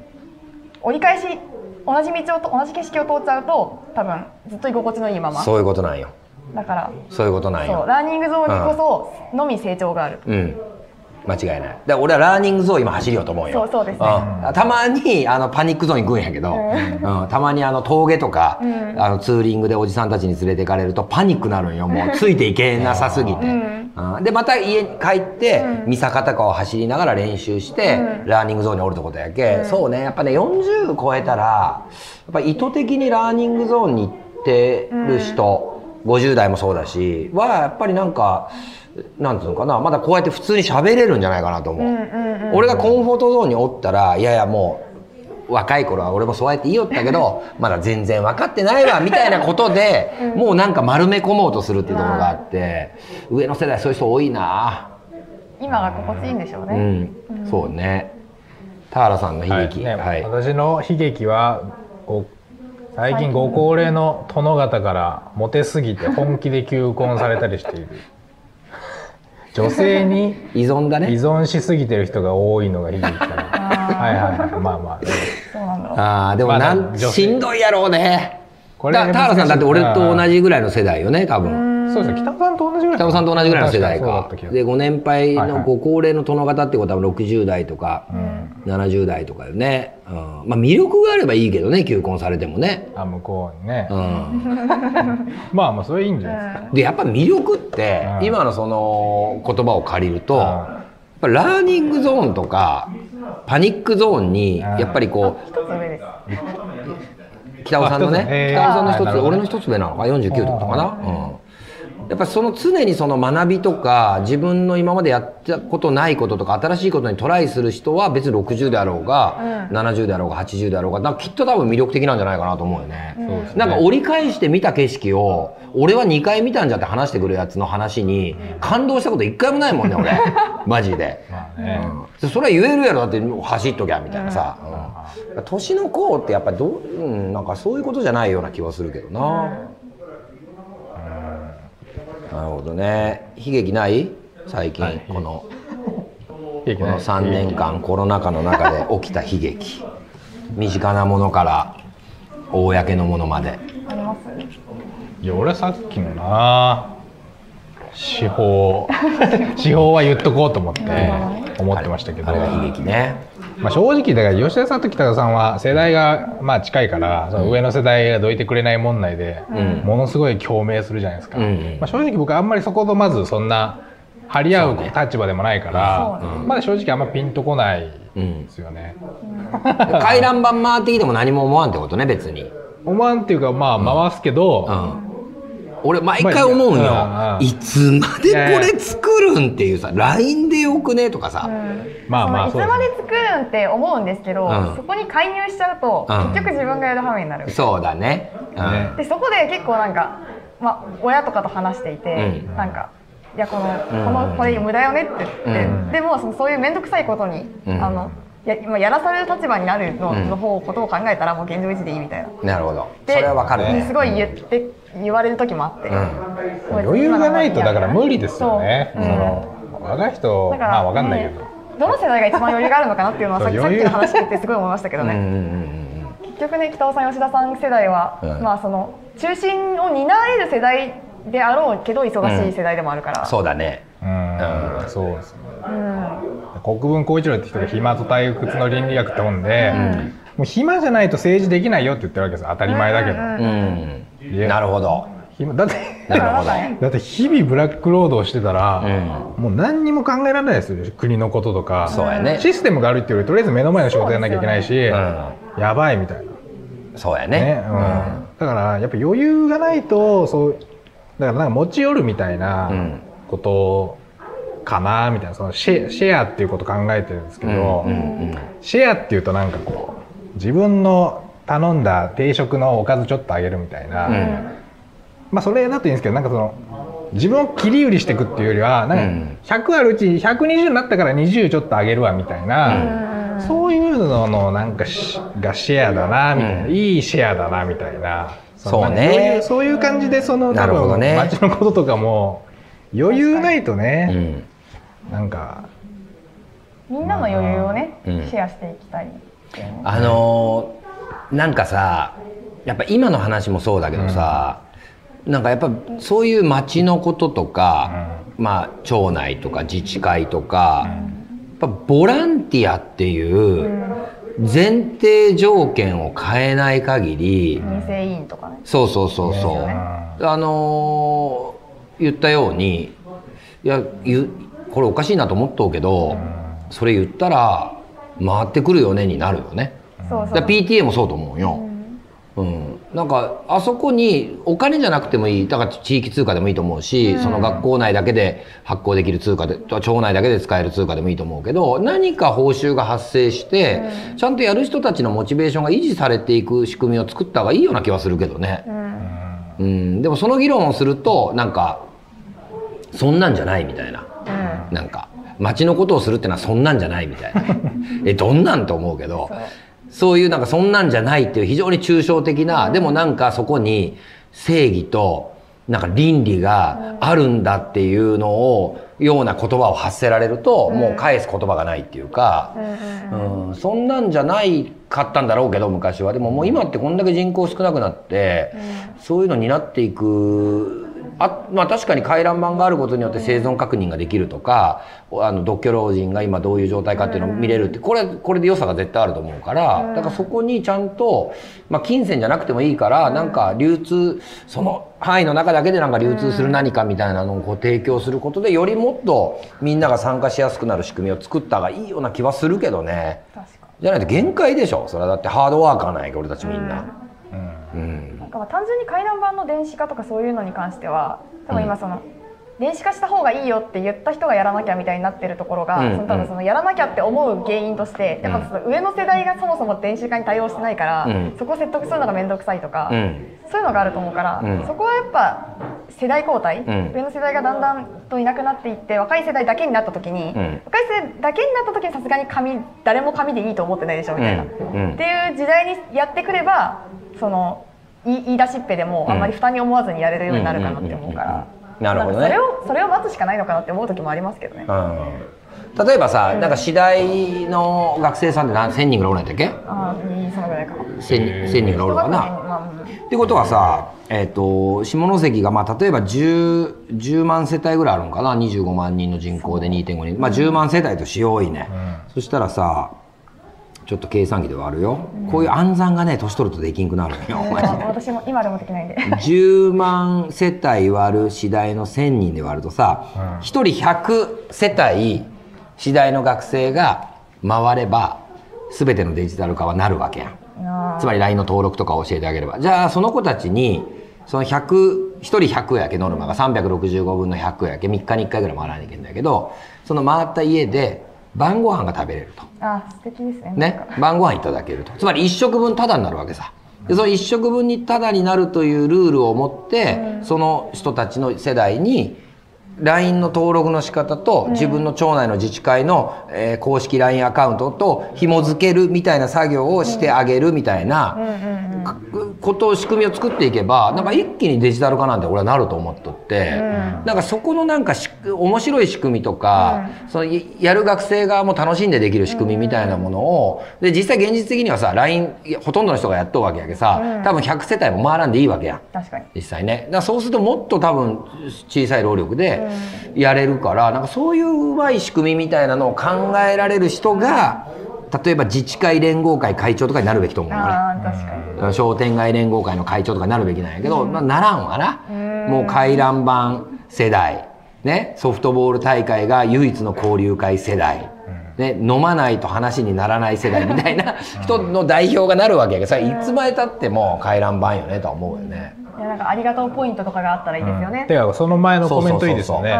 その前のコメントで、はい私の悲劇は心筋梗塞から生還したけど、3回目の手術で思ったより状態悪く中止に、えーアンダーヘアを反り底になった。ソリソリゾンかな。ソリゾンね。反りになった。あー反りゾンねなんか手術のための準備で。なるほど。アンダーヘアを剃ることが損かどうかは分からんね。いやそうですよ。切り替えてから。今だってもう若い子たちはみんななんかあれやろ？もう脱毛的なああ感じでさ。はい脱毛とかね。ね考えるとラッキーだったとも言えるかもね。心筋梗塞から生還したけど3回はこれなんか怖いね。心筋梗塞怖いわ。大丈夫。ですか？彦島チャンネル。おね。彦島時々下関チャンネル。はいはい。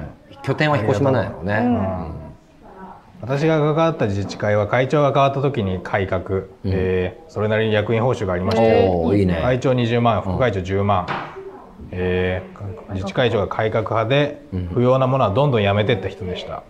総会でも反対する人いなかった。そうそうそう。誰かが旗振ってやるしかないのさ。ぶっちゃけるみたいなコミュニケーションって、大事。うん。なんか今日今日夕方前ぐらいまでちょっと山口のケーブルテレビで、市議会中継があったんですよ、おでそのあの編集室で聞いてたんですけど、もうタラタラタラタラこう、あれや非常にこうふわふわした言葉ーで、バズワード散りばめながら、うん。そうね。つまんねえこと言ってんなみたいな、うん。またどうのこうのどうのこうのまたみたいな、でこれはなんかだから市に聞いてんのかな、ん。で市いかがでしょうか？みたいな、が3個ぐらい続くんですよ。うんでこれつまんなすぎるとちょっと、だからまあでもあんまりやるとそれそこをやるとエンターテインメントになっちゃうからよくないかもしれないけど、なんかぶっちゃけるみたいなのってすごい大事じゃないですか、ね。だからそのマイナンバーのさっきのやつもいやぶっちゃけ下関市もよくわかんないっすみたいな、そのこれ国のやつなんで、知らないっすみたいな一応総務省から言われてるんでやりますけどうん。みたいな。多分それ大問題にはならないと思いますけどね、みたいな市長とかいると僕すごいいいなっていうか、そうね。そうだね。そこからそのだからぶっちゃけるとまずゼロベースになるじゃないですか、いろんな社交辞令とか建前消えて、うん。でそこから積み上げていくみたいなコミュニケーションが、もうちょいなんか世の中ないかなと思うんですけどね、んそうね。それがやっぱりそのうん多分このだから自治会もこの田原さんが言ってるやつも、前からみんなやめてえなーってなんとなく思ってたけどやっぱぶっちゃける空気じゃなかったから、うん。この急にこう改革派とかそういううん。正義心がたぎってる人が来て、うん。おおって誰も反対しないけど、なんかそういう人がそういう人頼りになるとちょっとね、うん。英雄を待つだけになるんで、そうね。なんかぶっちゃけるみたいなコミュニケーションとか、うん。うまくいろんなところでやんないかなみたいなねどうすんだろうなみたいな。むず本当に勇気いるよね。なんかその空気の中でさ なんか例えば総会とかに出るとそうやけどさ、もうちゃんとこう決まっとってさ司会がしゃべることみたいな。このタイミングで異議なしとかさ、あの議長一任とかさ、もう全部決まっとあのなんかこうある種神聖なさもうなんか伊勢神宮の正式参拝みたいなさ、空気作られたらさ意義ありとはなかなか言えんやん。ねいやかなり俺言ってきた方と思うけど、そう言ってくる行くえば行くほど、なんかこう何あの人空気壊してんの？って空気出されるけいや空気を壊すつもりじゃなくて議論をする場ですよねと思うけど。の意義ありがうん。イコールメイクイットベターみたいなことであるってことが、うん。日本ではそう捉えられてないないね。基本的に。ないね。そのなんか多分今の国会のあり方とか、うん。まあ議会とかも、うん。そそれ自体の仕組みとかも全部悲劇だと思うんですよね私はね。あれ悲劇。だから質問をするとかって、ん。全部結局罪をつつく行為じゃないですか。だからその現状に対して何か指摘するとかじゃなくて、その良くするための提案をしていく場であるべきだと思うんですよね。うん。だからそのなんか与党が野党にあ野党が与党に対してなんかその予算の使い方がどうのこうのとか,、うん。なんかそのつつく声をするんじゃなくてこういう政策をしたらももっと良くなると思うんですけど、うん。取り入れませんかみたいな、うんそういうそのなんかポジティブな提案ができる空気感っていうのが、どうしたら日本に流行るんですかね？本当よね。本当やであの市議会のまあ国会もそうやけど市議会のあの質疑応答なんて、何ヶ月も前から質問状出して、回答返ってきてこのキャッチボール何回かやってそれあと読むだけだからね。もう歌舞伎と一緒だからね。今日今日の下山口のやつも読んでました。う。んそう。そうなんいやその場で質問ね、本当に思ったこと質問してそれに対してその担当者が本気で答えるってやった方が、多分よっぽどこ見てるこっち側もちゃんとこ声として届いていくけど、最初からあらかじめ作った文章を大の大人が読んで、それが中継で垂れ流されて、それじゃあ見んわっていう話になってくるしなんかね、悲劇やねあれは。なんかもっともっとコンペみたいになればいいのになって思います。そうね。なんかみんなが面白い政策を提案して、うん。でそのまあ選ばれた政策の妥当性とか、うん。そのどうしたら実現可能になるかとかを議論する場になるべきだなっていうそうやね、う。ん、思そうだね、でもそれをさた例えばねじゃあ2人がさ声上げようと、ね、思ってさジョイントを作ってさ 出るとするやん。市議会議員選挙にさ、で慣れたとするわいね。帰れんからね。そうですよね。そこじゃないんよね。だから若者が政治参画するってことじゃないんよ多分。もう多分もっと根本的な、もっとかなんか本質的な課題がそこにはあるよね。うん、なんかそこがをどうやってどうやってどうやったら仕組みが変わるんかっていうのはやっぱもうう。あ、あ弁天さんって。弁天さんお花ありがとうございます。お花ありがとうございお花ます。写しとこちょっと。はいはいはいはい。ねありがたいお花が届きましたよ。100回おめでとうってね入りが遅いねしかしね。まあ忙いいつもだから見れない人なんでしょうね。あーそうねアーカイブでいつもコメントしてくれてる。えーでもなんかこのジョインにいる人とか、うんまあ大体あとまあ社長とか、んまあ僕みたいにフリーでやってる人とって、うんまあ人にもよるかもしれないけど、そのぶっちゃけコミュニケーションの方が早いし、ん。うんうんうん得だなって知ってるじゃないですか、その本能的にというか、なんとなく、うん。そうだね。何そのなんか電話口でもん。すごいかしこまって、うん。なんか私って言ってみたり、うん。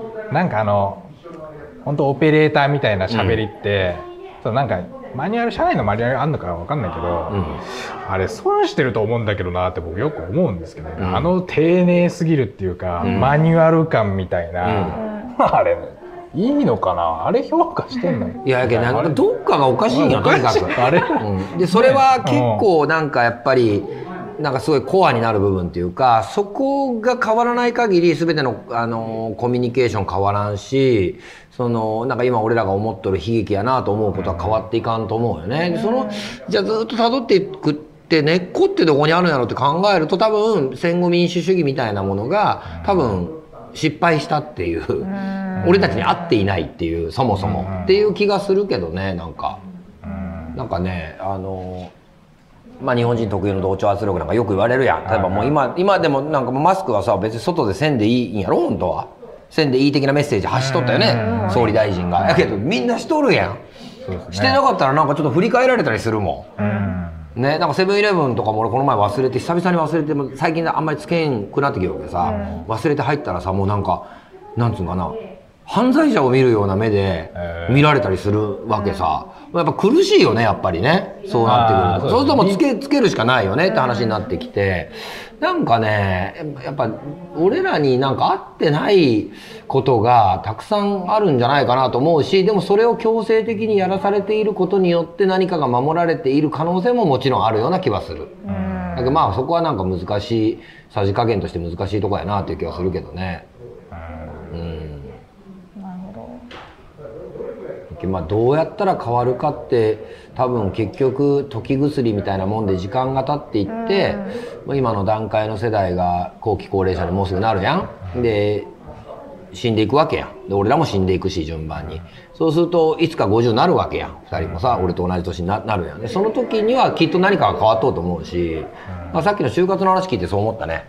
あやっぱりこう変わっていきよんじゃっていう徐々に徐々に。だから今すぐ変わることはないけど徐々に徐々にそっち側の方向に変わっていってるよねっていうことでしょう。こんな誰も知らない俺たち3人がこうやって YouTube で話してこれだけ多くの人にコメントいただける世界なんて3年前はなかったやん。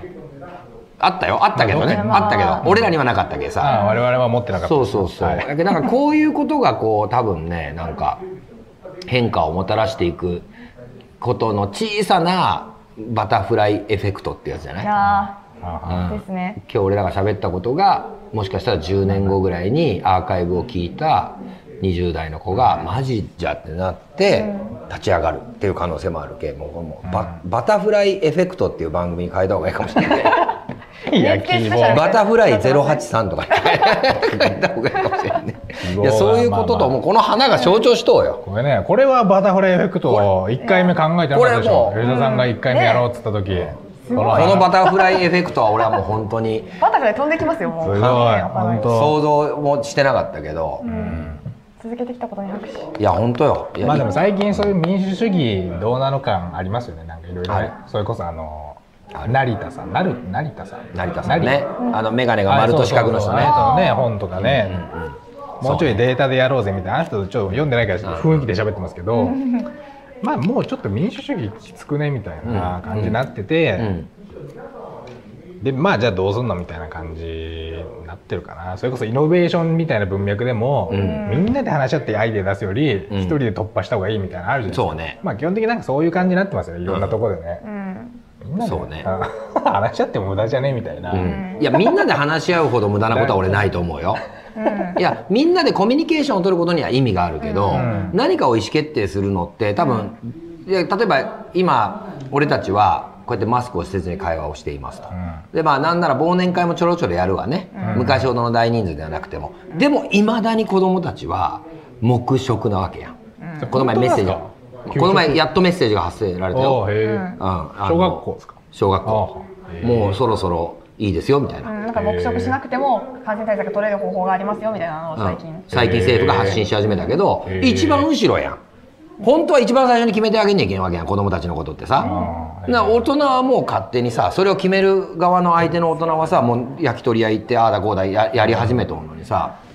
じゃあそれってなんでかっていうとやっぱり責任を取る人間が私が責任を取るんでそうしますって言わないからやん要するにね、でも今の政治とか行政の仕組みってそれが全くないわけやん。だって誰が意思決定したか分からんわけだって市長が言えばそうなれるんだったらもうそれがいいよね、いやもういいと、ね、その代わりこういうリスクがある。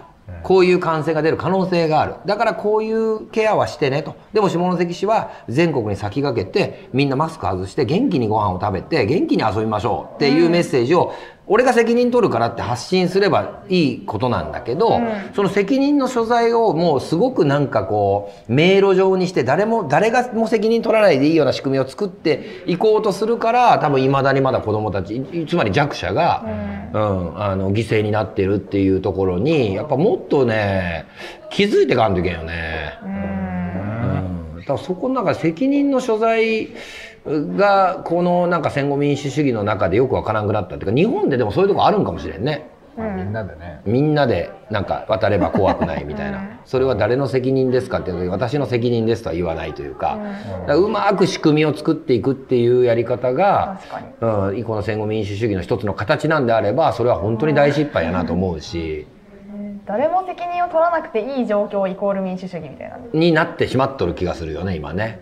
だって多数決で決めたからみたいなさ、うん。いやマスクあのつけろとは義務化はしてませんって言えばもう終わりなわけや。うん。でもなんかマスクしないといけない空気は作られるわけや。マスコミとかメディアとか政治家の発信を通じてマスクをしてない人間はなんか非国民だみたいな例えばね、ワクチンもそうやけどそういうふうな空気は作られるわけや。でもいざそれに対する例えば科学的根拠とか医学的根拠みたいなことをちゃんと説明した上で私が責任取るからマスクをつけてくださいって発信する人は一人もおらんわけで、でも俺たちはその全体的な空気に流されていまだにマスクをつけているというなんか非常に変わった国よねなんかね、外国つけてないわけやけね。民主主義っていうよりか同調主義というかね。同調主義だね。そううん。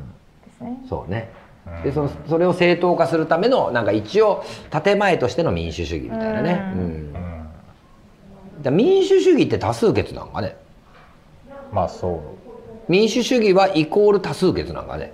ニアリーイコールなの。ニアリー、まあ、宇野茂樹っていう政治学者によるうと、ん。まあ、まあ政治学者によるとっていうか今うん。いろんな過去の人も言ってますけどだから全体主義と 実はこう時間が経てばっていうか、うん。で少数決の原理っていう一応あるじゃないですか。民主主義の中でも、少数の人たちの意見もちゃんと取り入れましょうっていうのはあるけど、そのいやじゃあ民主主義じゃなくねってなるわけですよ、うんその そのなんで10人中1人のやつの意見言うこと聞かなきゃいけないのってなって、うんうん。まあ、結局全体主義だよねっていうかそうだね。まあ、そもそもだって日本の第二次世界大戦とかも、うん。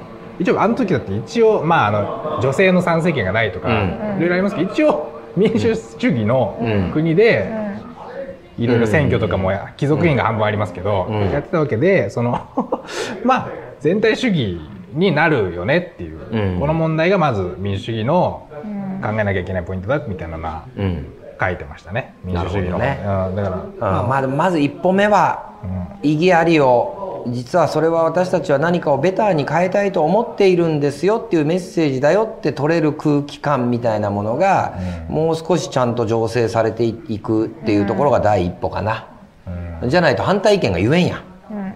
反対意見じゃないんですよ。そうね。うん。そうね。そうそう。そう反対意見じゃないね。そう。うん。そこがなんか今はもう言ったらすごい空気になるもん。うん。なんかみんでそれはみんなで作るわけよその空気ってなんかね。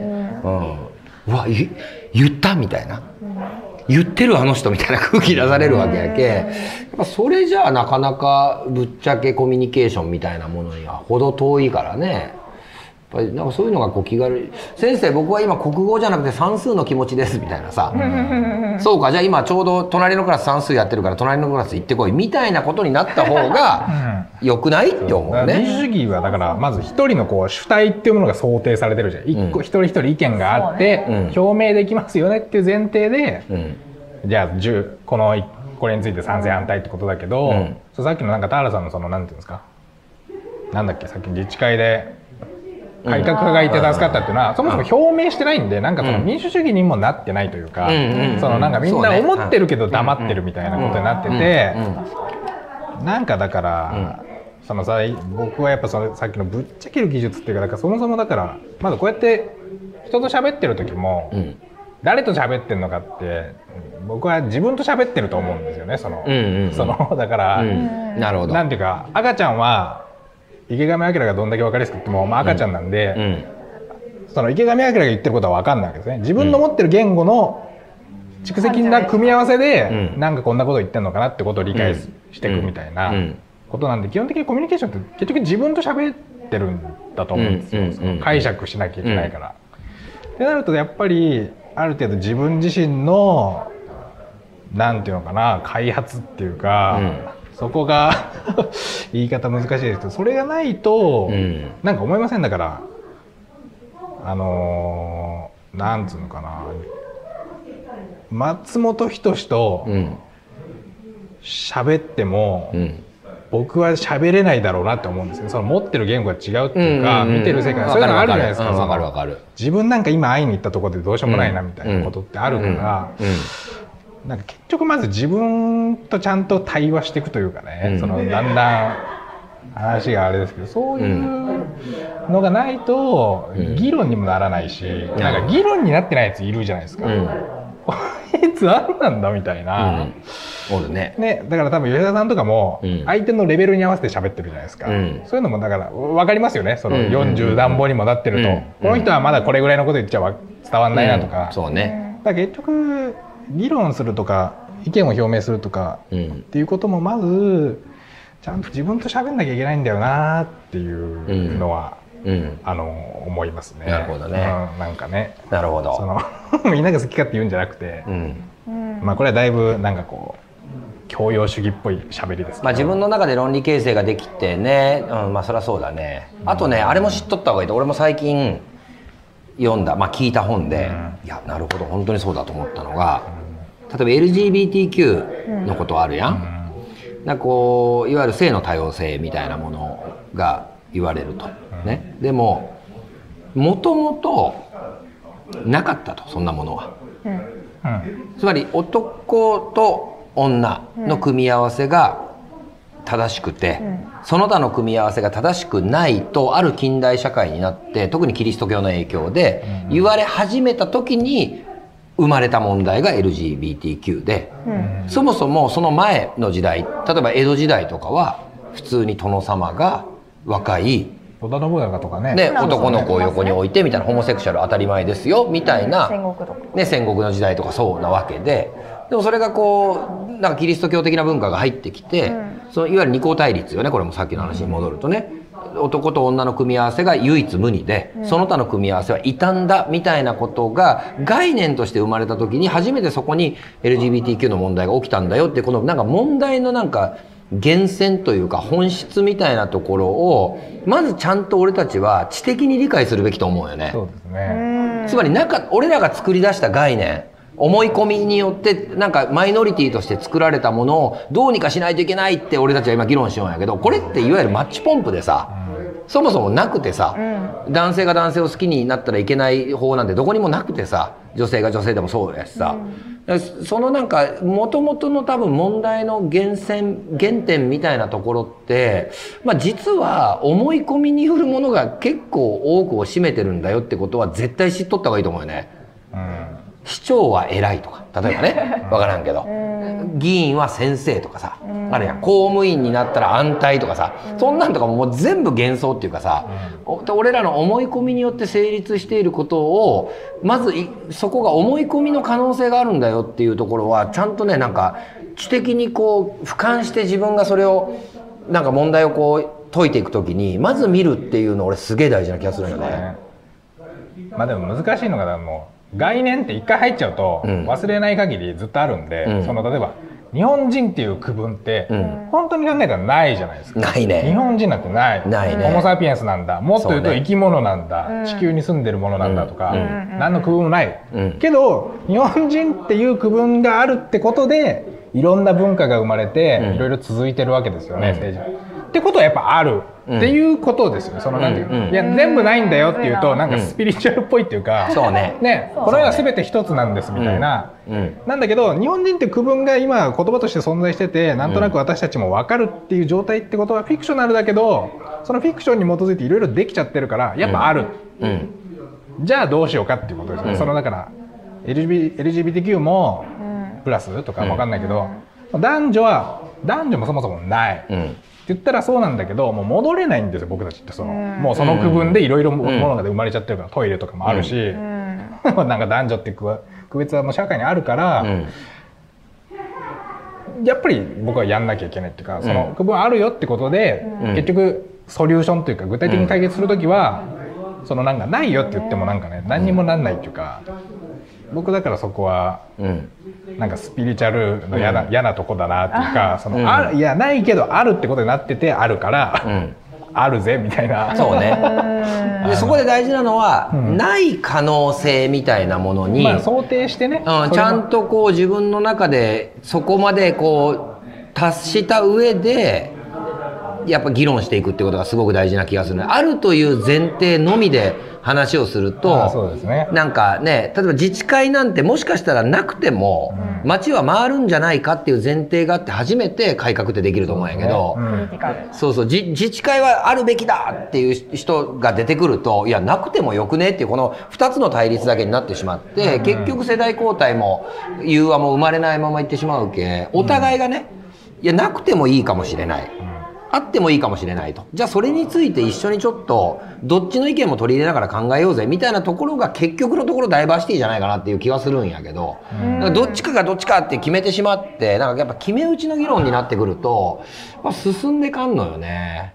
そうですね、うん、なくてもいいかもねとかね、うん。確かに。うん人間ってただの動物なのかもね、でもさ俺たちさっていうところから対話って生まれてくるから、ここのところのなんか一回そのさっきのおかりの言葉を借りると、一旦自分とのそのコミュニケーションがあってその相手とのコミュニケーションが成立していかんとなんか反対派と賛成派に分かれて多数決だみたいな戦い方っていうのは多分不毛っていうかそれこそ悲劇よねって思うね。そうですね、うん。まあ、最近思うけどその社会ので自分自身の問題とかはうん。置いとくとして、社会の問題って大体それですよね。大体それ。大体それそのなんか 大体それマジで。自分が最近太っちゃったとかはまうん。あそんななんか分なんかそんなあんま関係ないけどなんかそのだから後期高齢者ってさっきのあ概念の話だけどないじゃない。うん。ないじゃないけど、うん。とはいえこの年金っていう限られたリソースをうん分配するにあたってやっぱりこういう線引きがあった方が、うん。じゃあえじゃあ50歳でも俺は高齢者だってことであげるとかなると、うん。結局無尽蔵に配んなきゃいけなくなって、社会が破綻するんで、そのとはいえやっぱ線引かせてくださいっていう議論じゃないですか、そうやね。だからなんかその、うん最初のさっきのぶっちゃけるとかも、うん。ないじゃないんだけど、まあ現実問題としてあるんで いろいろ線引かなきゃいけないんで、まあまああんま面白くないですけどやりましょうかみたいな、そういうもんじゃないじゃないそういうもんなんじゃないかなってそういう社会問題ってなんか。そうね。でそれがしかもなんか引かれる線のいろんな線引かれるんやけどあなたは小学校1年生ですとかこれも線や一つの。別に小学校1年生でも3年生の勉強してもいいと思うし4年生が1年生の勉強する時もあっていいと思うけどこう線を引かれていくわけやけどこの線がじゃあ一体誰のために引かれてるのかっていうところがやっぱ俺はこの国の場合めちゃくちゃ病巣にあると思っとってうん。結局それはほとんど全てが統治権力のために線が引かれとると思うよね。うん、管理しやすいためとかさそういうことのために引かれた線みたいなところがもうこれだけさなんかこう曖昧模糊とした世界に俺たちは生きとうわけやけどさ、線引きがなくなってきようわけやんどんどんいろんなことのさ、でその線引きがなくなっていくんだけども現実社会の中では明確な線引きがそこには存在してて、その明確な線引きはほとんどが統治権力側のために作られた線引きであってでここのなんか矛盾みたいなところがこう今きしみ始めてるっていうところが、俺はねなんかね例えば安倍さん襲撃とかね、極端に言うとね宮台さんの襲撃とかね、まあ、もっと言うとイスラム国とかに結局はつながってるって考えるとじゃあその線引きそのものが一体誰のために引くべきだっけみたいなところからやっぱ対話が始まっていかんといけんのじゃないかなと思うけどこれがまあだからなかなかねその線引きありきで考えるともう議論が前に進んでいかんけ。そうですうんそうん僕最近自分のことをうん。アナーキストだなって自負してるんですけど、うん。まあくぐったらその無政府主義とか出ますけど、うん。まあ、いらないと権力とか統治、うん。うん。まあ結構こう極端な思想なんですけど、まあうん。吉田さんでまあなんかとはいえやっぱりそんな完全に無法地帯だと北斗の剣みたいになって、うん。暴力持ってるやつが一番強いとかなるわけですよね。でまあそれだからアナーキストってだからゼロベースで考えるってことじゃないですか。要は、うん。いろんな社会の制度がない、うん。無政府状態。うん。まあでもとはいえ暴力持ってるやつばっかりが美味しい思いしてくるのがおかしくねってことで、うん。なんか一個ずつじゃあこういう対策しましょうとか、うん。まあ、やっぱり警察みたいなもんっていうのはある程度あった方がいいんじゃないかってことになるじゃないですか。なんかだからジョインズ・ライツさん見てる人は、うん。アナーキズムから始めたらいいんじゃないかっていううん。ふうに思ってて、まあ、でそれの派生系っていうか延長線上にこう、えーとね、リバタリアンみたいな、うん。リバタリアリズムっていうのがあって、あれはだから市場経済活動とかは基本的にいろんな規制とかなく、最低限の規制だけ。うん。で政府とかもちっちゃい政府を施行していくっていうことなんで、なんか基本今の保守と左翼みたいな、うん。結局どっちも大きい政府だと思うんですよね、うん。どんどん軍備拡張しろとかっていうのと、一方で何ですか、えーなんか何かを保障する新たな、うん。えー法律を作れとか、うん。新たな規制を設けろって。これやっぱ大きい政府どっちにしろ権力を大きくする側なんで、うんなんか僕とか吉田さんがその辺に乗れないなっていうのって、うん。そっちなんじゃないかなって最近はそのちょっと政治の言葉で言うとね、うん。なんかどうすか？そういうの思いません？なんかそうね。なんか最小限の政府とか権力とかうぜえみたいな、ね思う。なんかやっぱね既得権益側に回ることほどなんか面白く面白くないことはないなというかなんか面白くないんよね、なんか既得権益側のあの閉塞感みたいなところに自分が身を置いていや既得権益ですみたいな顔をしてるよりはあのそれをこう突破していく側にいたいなというところが常にあるかな、うん。まあでもそれはなんか幕末の志士もなんかまああれも多分に司馬遼太郎先生によって作られた世界観ではあるけども、まあ、司馬遼太郎的幕末志士の発想ってまあそういうところに多分あって、だから常になんかアンチテーゼでありたいというその権既存の団体とか既得権益とかそういうものに対してアンチテーゼでありたいという意識がすごく強いかな。あうん。アンチねまあアンチ僕はアンチってことじゃないけどなんか飲食店やりたいなって思っても、うん。パッとできないじゃないですか。保健所の登録がどうのこうのとか、うん。そうね。いやそんなんうん。知るかって僕思う。そので食中毒出したら俺が頭下げるから飲食店やりてえなって思うわけですよね。うん。なるほど。でとにかく僕はその人に何か言われるのが嫌だ、うん。で自分がやりたいと思ってるんだからやって失敗したら僕がなんか殺されるなり、うんすまんって頭下げるなり、ん罰金なりあっていいけどなんかそれとにかく僕はこう 拘束されるの嫌だなっていう感じのリバタリアン的な感じっていうかなるほどね。うんああ、なるほどね。人から規制されるとうぜえみたいな。うん。めちゃくちゃ多いよねね。でもねうん。そういうのがね。でもそれによって社会は回っている部分もまあ側面もあってね、まあ、そここはなかなか本当に議論が尽きんところやけども、まあ面白いよね。こういう会話をしていくことがもしかしたら誰かのところに届いてさ、そうなんですそう思ってましたみたいなことがこう共感が広がっていくっていうのはね、あいやっぱねそういうふうに考えてる人は一定数やっぱおるよねと思うし。特にこのコロナ禍でやっぱりいろんな憤りを、まあ、このこの番組のスタートって憤りやけさ、はで憤りの出口がないまま100回目迎えとんよ、い。うん。うん、そうですね。でもこの花で少しうん。憤りがね,、うんうん、解消したところはありますけどね、はい、もう1時間。もうこれいつ終わる？どういう感じなんですか？どういう感じで終わっていくんだろうね北尾さんはもうなんかあの終わりなんですか？どうなの。他の打ち合わせ入っってるからね、このやいいよいいよ、いやいや大丈夫、うもうあの成立してる今マネージャーで大丈あ夫なんかすみません。えーじゃだないのからさっきのポリコレみたいなのが嫌なのはそういうことです僕はう。んうんもちろん LGBTQ とかうんケアされた方がいいと思うけど、ん一方でこういう発言いけませんよねみたいな規制がどんどん増えていくのも嫌いなんですよね。確かにね。緩やかな住み分け心地よい程度のつながりも探求したいですああ、俺はね本当にこれこれ派これがいい、なんかすげえ身近な話で言うと、うん。あの一緒に釣り船に乗る人がおって、はい。でその人も釣りやめたんやけど、釣り船の人なんよ俺俺からすると、うん。でなんかたまたま飲みに行く機会があって、はい。飲みに行ったら鬼のような酒乱でさその人が、へー。鬼のようなやつ。あのしかもなんかこうオラオラ的なあ海の。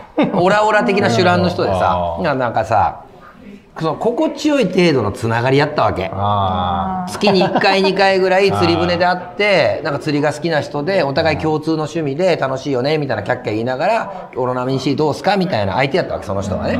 それがちょっと深みにはまってお酒を飲みに行った結果鬼のような手段ってことに気づいてしまってなんかその緩やかなつながりすらなんかちょっとこっち側からちょっと拒否じゃないけどなんかちょっともう嫌だなみたいな風になってしまう。でなんかやっぱ人間ってあれぐらい緩いなんかつながりの方がいいんじゃねえのって思ったりはする時がある なんか例えばオカリンとうん俺はジョインでつながっとうけど例えば2人で旅してみたらもう例えば俺のありますよねそれ歯ぎしりにもう耐えれんとか 例えばさ。俺の例えばもう変色に耐えれんくなってもう1週間旅しとったらだんだん嫌いになってきたみたいな 番組すら成立せんやだけどなんかこのある程度のところでラインを引いていくっていうコミュニケーションとかつながり方って俺は大賛成やね。うん俺どっちかというとそっちで生きていきたい派やわ。ああわかります。てかだって普通に考えて、ん。人間のじ人生の時間決まってて、親密になれる人ってそれ数限りますよね、うん。当然ね。そうやだからそうね。ほとんどの人はある程度の距離でうん。つながっていくしかない、それぐらいがねなんかいい,、うん。いいけどでもぶっちゃけコミュニケーションってどうなんかな？そのぶっちゃけコミュニケーションを取っていくためにはある程度の深さがいるんかなやっぱり。結。構深さ密度。そうよね。まあまあだから結局、うん。その限りがあるっていうかね、うん。予算僕はもう人生予算の配分だと思ってるいやそうそうそうそう。そう。いい考え方だ。うん。ね、うん、そうよ。まあそれはしょうそれはでも俺もわかるけどすげえ共感するけど俺がそのあ人生は予算の配分だなと思い始めたの。40過ぎてからやけ早いね自分。そこにたどり着く時間が決まのる時間ってマジ有限ですから。有限。もう鬼のように有しょう限がないですけど。まあでもぶっちゃけコミュニケーションどんどんなんか、うん。なんかハウツー本みたいになりますけどコミュニケーションの、うん。はい。ら僕とかまあちょっとわかんない。僕とか勝手に一緒にしちゃいますけど、うん。ぶっちゃけ風っていうかそのぶっちゃけなんだけど、うん。あのなんかなんて言うんですかね。自分のもうフォームがあるんですよね、あの北尾さんとか吉田さんとか僕、まあ、草加さんもそうかな、自分のコミュニケーションのフォームがあって、まずそれで言ってんですよね、うん。その自分なりのスタイルっていうか、うなんかだからそのなるほど。そのフォーム作るっていうことなんだよなっていうかその、うん。本心を言うっていうのもまあぶっちゃけなんだけど、うん。フォームなんかなんかこう立食パーティーとかわかんないですけどああいうとこでこう、話しかけて欲しそうだけど自分からはいかなくてなんか微妙に後ろの方にいて、うんこっちが優しくしなきゃいけねえのかなみたいな感じの人っているじゃないですか。うんうんうんああいう人ってフォームない人だと、まあそれがフォームなのかもしれないけど、なるほどね少なくとも多分そんな自覚的じゃなくて、うんうんうんあれフォームじゃなくてなんか、なんかいるんですよ。で、こうなんか状況見てるみたいな。うんで僕とか北尾さんとか、まあ、ここに大体ジョインにいる人ってフうん。ォームがあるんですよ、自分なりのコミュニケーションのフォームが。確かに、うん。言われてみれでばそれでそのフォームで喋ると、まあ大体過不足なく喋れるっていう,、うんうんうんうん。もうだんだんこうなんかコミュニケーションのアウツボみたいになってたんですけど、うん。それ大事だよなっていうか、うん。だから毎回こうリラックスして新鮮な状態で喋ってるんじゃなくて、実はフォームで喋ってませんか、うん。うん。どうですか、俺はね うん。あのーいわゆる懇親会に行かないというフォームがあるよ俺。あうん。その代わり最初のこう会議のところでもうバッチバチにイン,、うんうん。インサイドボクシングでうん。相手の懐に入って手を出していくっていう。でもそれから懇親会に出てしまうとついやもうこれ多分ねフリースタイルバトルの感覚にすごく似とって、うん。その人と仲良くなってしまうとディスれんやん。その人のことあんまり知らないからあの舞台の上で、まあ、ディスるっていう表現はまあちょっとなんかネガティブやけど全然ポジティブな話でね、自分の意見を表明するときにあ相手を知りすぎてしまうとなんとなくこう例えばさ分からんけどいつか何かの団体に北尾さんが会長になったとするやん。分からんけどなんかのなんとかまる共同組合の会長が北尾さんになって俺が普通のあの平会員やったとするやん。だからさもう北尾さんとこんだけ2年半も3年も番組一緒にやっとうけさあれ北尾さんの言うことちょっとおかしいやねえかなとか思ってもさ忖度するやん。う ん遠慮と忖度遠慮と忖度するからさ。うん。だから俺はちょっとそういうところの深みまでいかないというフォームであーなるほどね。48年生きてきたね。なるほど。え懇親会二次会とか行かないみたいな。あうん。ーそうか。そうか。ま人それぞれねまあそれはまあ僕がちょっと自分のことを広げすぎてたな。なるほどな。いやそれ多分それぞれ戦い方があると戦い方っていうかまあ自分のフォームがあるとそう。だフワちゃんってフォームのみみたいな、そうだね。そうなんかうん。ぶっちゃけ風じゃないですか、ね。風っていうと、うん。まあわかん、実際に本人じゃないかわかんないけど、ね。うん。だからわかるわかるフォームそれはだからああいうキャラになれってことじゃなくて、うん。自分なりになんかこういう感じだと喋りやすいなとか、うんそういうの距離そういうのでもういきなり行くっていうか、うんうん。でまあ徐々にあの人あ相手ちょっとこの感じだと当たりきつく感じてるかなと思ったら柔らかくしていくとか、まず一発入れて、うん。そっからこうつまみいじるみたいな、うんうんうんうん。そういう感じなんだよなーって僕思うんですけどそうんのコミュニケーションってなんか、そうね、うん、そうそう。わかるわかる。いやそれは本当に老成しとるよ。あそうです考かえ方が。あそうです俺いや俺もそうわかる。すごくわかるけ、うん。もうあこあこの感じの球をこの人に投げたら、うんこれビーンボールっぽくなって相手がちょっとなんかこう嫌な気になるんじゃとかが分かるようになってくるんやけどだんだん、うんうん俺まだオカリンぐらいの年の頃はもう関係なかったもんね、どういう内角もうとにかくえぐる内角のうストレート150キロぐらい内角に入れてうん。一回ちょっとのけぞらせておいて外のスライダーで三振取るみたいなホーム。それ一本。かまして一な。回内角にかわしてへ外のスライダーでみたいなもうそのやり方しかやってきてないけ。へばっちり合う人とめちゃくちゃ合わない人っていうのが明確に分かれとってで合ってないのも分かっとうのに同じこ同じ球で攻めるみたいなところがまだオカリンの年の時はあったけすげえ老成しとうよ。あそうですか。だけど変化球投手よね。いや変化球それは何ですか？それ、俺ロレックスつけてるぜってかますんですか？どういうことですか？そのいや違う違うこの例えば議論する時にさ うんドストレートに話すとさ、はいは例えば相手にとっては不快を感じる人っておるわけあーよ例えば既存団体のあの会長とかにさ、うん。いやあんたのやり方は例えば古いみたいなことをさ、うん。直接的に古いっていうのがな俺に内角に投げるみたいな感じなんやけど、この年になってくるといや本当ね今まで引っ張っていただいて本当にありがとうございますみたいなさあいろんなご苦労があったと思いますと。で今時は令和4年でね、こういう世界に変わっててでこの団体もこんな感じで変えていったらもっとみんなが参加しやすくなるんじゃないですかねみたいなのが俺の中で変化球で俺はそれが投げれんやったっけずっと。あんたのやり方は古いみたいな球ばっかりやっぱ投げてきたもんね。だけどすげえそれが20代の時に分かっとうっていうのは素晴らしいことと思うよ。あありがとうございます。あまあ僕も思います、うん。これほどメタにコミュニケーションについて考えてるやついないだろうないやおらんと思うよ。いや面白い、うん。いやそうでしょ。でも全然家におりそうなんやけどね。あそうでしょ社交性とか全くなさそうなんやけどね。あないそう。全然ないない時もないですけうん。どうん。いやだから話すってことについてみんなどう考えてんだろうなとかすごいうん。気になるっていうかその議論とか言う前にねなんか。うん。そうだからね。いやまあ自分の話ばっかりしてあれですけど、うん。よくなんかなんかどこの場所でもその感じだねって言われるっていうかなんか変にこうかしこまって「あどうも」みたいななるほど。あんなんやんないんで。なさそうやね。ん全然大体この感じの、うん。まあ「はい」か「ろう」かみたいな感じですけど、うん。うん。うん。なんかだからそういうのを一個基準持っとかないと、うん。会話って無理じゃねって思うんですけどねなんか。そうやね、いやすごい会話についてコミュニケーションについて考えたんやろねでも多分世間の一般の人はうん。こう並んどったら多分俺の方が社交的でオカリンの方が内向的に見見られると思うよね。ああまあまあそういう俺の方がコミュニケーションが上手で、オカリンの方がコミュニケーションベタみたいな風にこうだ見られるんやけど、うん。このオカリンの感じでちゃんとコミュニケーションについて考えとうっていうのはすごい素晴らしい 素敵なことよ。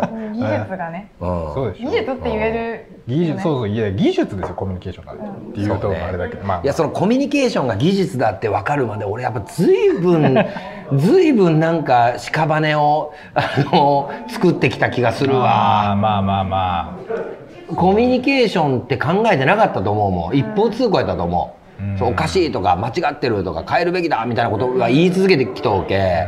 でそれってやっぱり人を傷つけてきたと思うしそれをコミュニケーションとは考えてないっていうね。あそうか。なるほどね。共感はしても忖度はあまりしたくありませんね、そうなんですよ100回記念に北尾さんが中座でいないこの番組らしい。いやいやいいよいいよ。全然いいよ。この番組こんな感じやけど本当に、まあ、だから100回続けられたとも言える。そうですね。第何回やったか忘れたけど2010 2020年か、うんコロナ入ってからですかね、うん。一回出させていただいて。そうね。すごい懐かしいですね。そうね。ね。ズームそれでなんか二人でねうん男の子とね。ねもう一人ね。そうそうそう。うん。なんかそうね。昔は最近の若者は何を考えているのかみたいうんうんな、うんうん。あ都市部に出た学生はみたいなところで出ますよね。それがね2年ちょっと経ってこうやって一緒にやっとんやけどじってこいやことほどさようにさ、うん。人の人生ってさ、マジで分からんよねいや本当わからんですねだってあの時想像もしてないやろそんなことなんて。ねもうね。いや本当にね面白い、なんかだからその辺のなんかこうままならなさみたいなものがやっぱ人生の醍醐味っていうか楽しさなんやけど、うん。2年経ったら気が付いたら一緒にこうやって番組やりよったみたいなことが面白いところなんやけどやっぱなんか俺たちってさだからちゃんと決まっててほしいみたいなところって裏腹にあるやんなんか。何も予定のない旅みたいなものの楽しさって絶対あるやん。で本当多分本来人生そうよね。実は何の予定もない旅なんやけどでもちゃんと、えー3時に古賀インターに着いて、えー4時にここの日のここに着いて5時に開くこのえー日田焼きそばのお店に入ってみたいなことをやっぱりこうなんか決めることによって安心するみたいなところもあってね。うんでも人生は本当にどうなるか分かんないっていうところが醍醐味な感じはするかな、だって想像できんもんね本当、うん、折り返さないからこそですね、そうそうそう。折り返さないからこそね、あでジョインもなんか社会課題解決あ持ち込みでしたっけ？なんかあるじゃないですか、相方へ持ち込み型ライブトーク番組あんま持ち込んでない持ち込んでないですけど なんかだからさっきのコミュニケーションの話じゃないけど、僕はやっぱりもうもう新聞とか、なんか見てたら、社会課題ってわかると思うんですよね。あの まあこの番組見て知ることもあるかもしれないけど、大体出てるじゃないですか別に。出とるね、いろんなとこで。まあ、それを課題と捉えるかどうかはその人の感性やけどね、いや少子化がやばいとか、うん。そういうシルバー民主主義でさっきのまあそれのメタファーっていうか別にそれで考えたら、ここでもこういう構造になってるのってわかるじゃないですか、なんかもうちょっとだから100回目以降は、そのなんだっけ90回かなんかでもうちょいなんか愛の話しようみたいななんかあったじゃないですか、あったね。なんか結局だからその見てる人それぞれの現場でなんか、なんか引っかかってできないんだよなみたいなこととかを、お悩み相談していくじゃないけど、結局そういうのを促していくっていうことしか、もうなんかあんまり僕興味興味ないって言うとあれですけどなんかそのそういう実存的な問題って言いますけど哲学だとね、そういう個人的なっていうかそのなんかそこをケアしていくっていうかなんかそういうのだよなっていうかなんかよくね地方創生とかの話でももう結局アイデアいらないんだみたいな、うん。ちゃんとやる人が必要なんだってことなんで そうね。で結局人が何かをやる時の、ん。心理的なハードルをうん。いかに我々が取り除けるかみたいな、うん。それぐらいのこうだパッと見はなんかすごいうん。夫がどうでとか妻がどうでとか、ちっちゃい問題なんだけど、うん。なんかそういうところからしか始まんないなーみたいな感じなんですけどね、なんかもう散々やってるじゃないですか100回。やった、ね。もう大体あの大体や議論は同じような議論をね、うん。大体ししとるよね,、うん。ね。まあ101回目からはね少し趣を、趣を変えていっていいよね。まあ、どういうふうに今度は200回目を迎え入れるかだねこれが2年、2年かかるのか。真面目にやれば2年でいくのか、毎週月曜日やって4回の48回、うん2年。で真面目にやれば2年ちょいで、うん、200回行くわけや。んこれ1000回とか行くまでには10年ぐらい。10倍。うん。ああすごいね、1000回って。うん、いや1000回とかなって俺60とかでなんか俺の60のイメージははい。そうね室津あたりにいあの引っ越してああの平屋で、うん。嫁さんと2人やけまあ平屋で十分よね、をちょっと DIY してで庭にバレルサウナがあって、うん。水風呂があって。で納屋に釣り具がいっぱい置いてあってですね。で室津の海に小さいボートがああってで釣りしながらみたいな。月曜日になったらこの番組に出るみたいな。日焼けして。日焼けして。ですね。で週1ちょっと会社の相談役的な感じでみたいな俺の60のイメージだよ。あーいいですね。あとあともう12年後だからね、もう一回り回ってきたらもう,、もうすぐやけね。っていう時でもなんかつ社会課題持ち込み方とか言って、うん。下関を代表するサウナーやろうねそしたら。俺は、そうですね。サウナ愛好家、うん。サウナ愛好家であり釣り人の吉田悟ですって北尾さんに言われて「どうも」とか言って。うん。いいじゃないですかそれぐらいこうゆるーくつつなげて続けていくことが、うん、なんかすごくこうなんつうんかなド派手に1万回再生いくよりなんか俺は素敵なことなんじゃないかなと思うようになった。でエンゲージメントですよねこのいやこれマジのエンゲージメントやけ、ね。これ、うんすいごい本当数に100何回とかが基本なのに、うん。花届く配信ってない。ないよ。そんな YouTuber いんのかな？本当よ。平均視聴回数100ちょいで花花ね。花2人も届くやつ。ちょっとジョインのさチャンネル登録者数頑張らんともうちょっと。400でしょいや400本当。ね。いやどうこれだって100回1000にいかんと収益化ならんのやろ？これ今そうですよ。400410何ぼよ。ああそうなんですね。えいや本当ここちょっと君たち若い世代ジョインの若い世代 はいがはい。チャンネル登録者数1000超えてね。ここに成田さんとかうん。あゲストでひろゆきとか。ー上すごいーいやいや。コミュニケーション。あああいう人たちってもうブッキングむずすぎるでしょ。むずすぎるあと多分我々みたいなのは、そういう人たちに慣れてなさすぎて、んなんかただただ疲れて終わる気がすそうやるんだよね。ね。まだ議論できる土俵に立ってないね。だってう。ん。よく堀江さんとかもなんか妻を探りながら出たりするけど、やっぱ気になりますよね。そうね。多分多分。わスマホ触ってんなみたいな、うん。俺らの話面白くねえんかなみたいなね。いやいやそう。ああいう人たち遠くに見てる分にはいいけど、ん。近くで見たら結構大変ですよ多分。いやでもまあねこうやってカメラが3台あって、はい。うん。ねこういうところで配信できてね、でそれがまあ100回続けられてさ、うん。うん、すごいね。ありがたいですよ。ね。マジで。もうそろそろなんか楽しいし。もう終わりますか？終わりに近づいていったやろ、ううん。なんかいやだから僕はさっきの僕だって25年ぐらいしか生きてないけど、ん。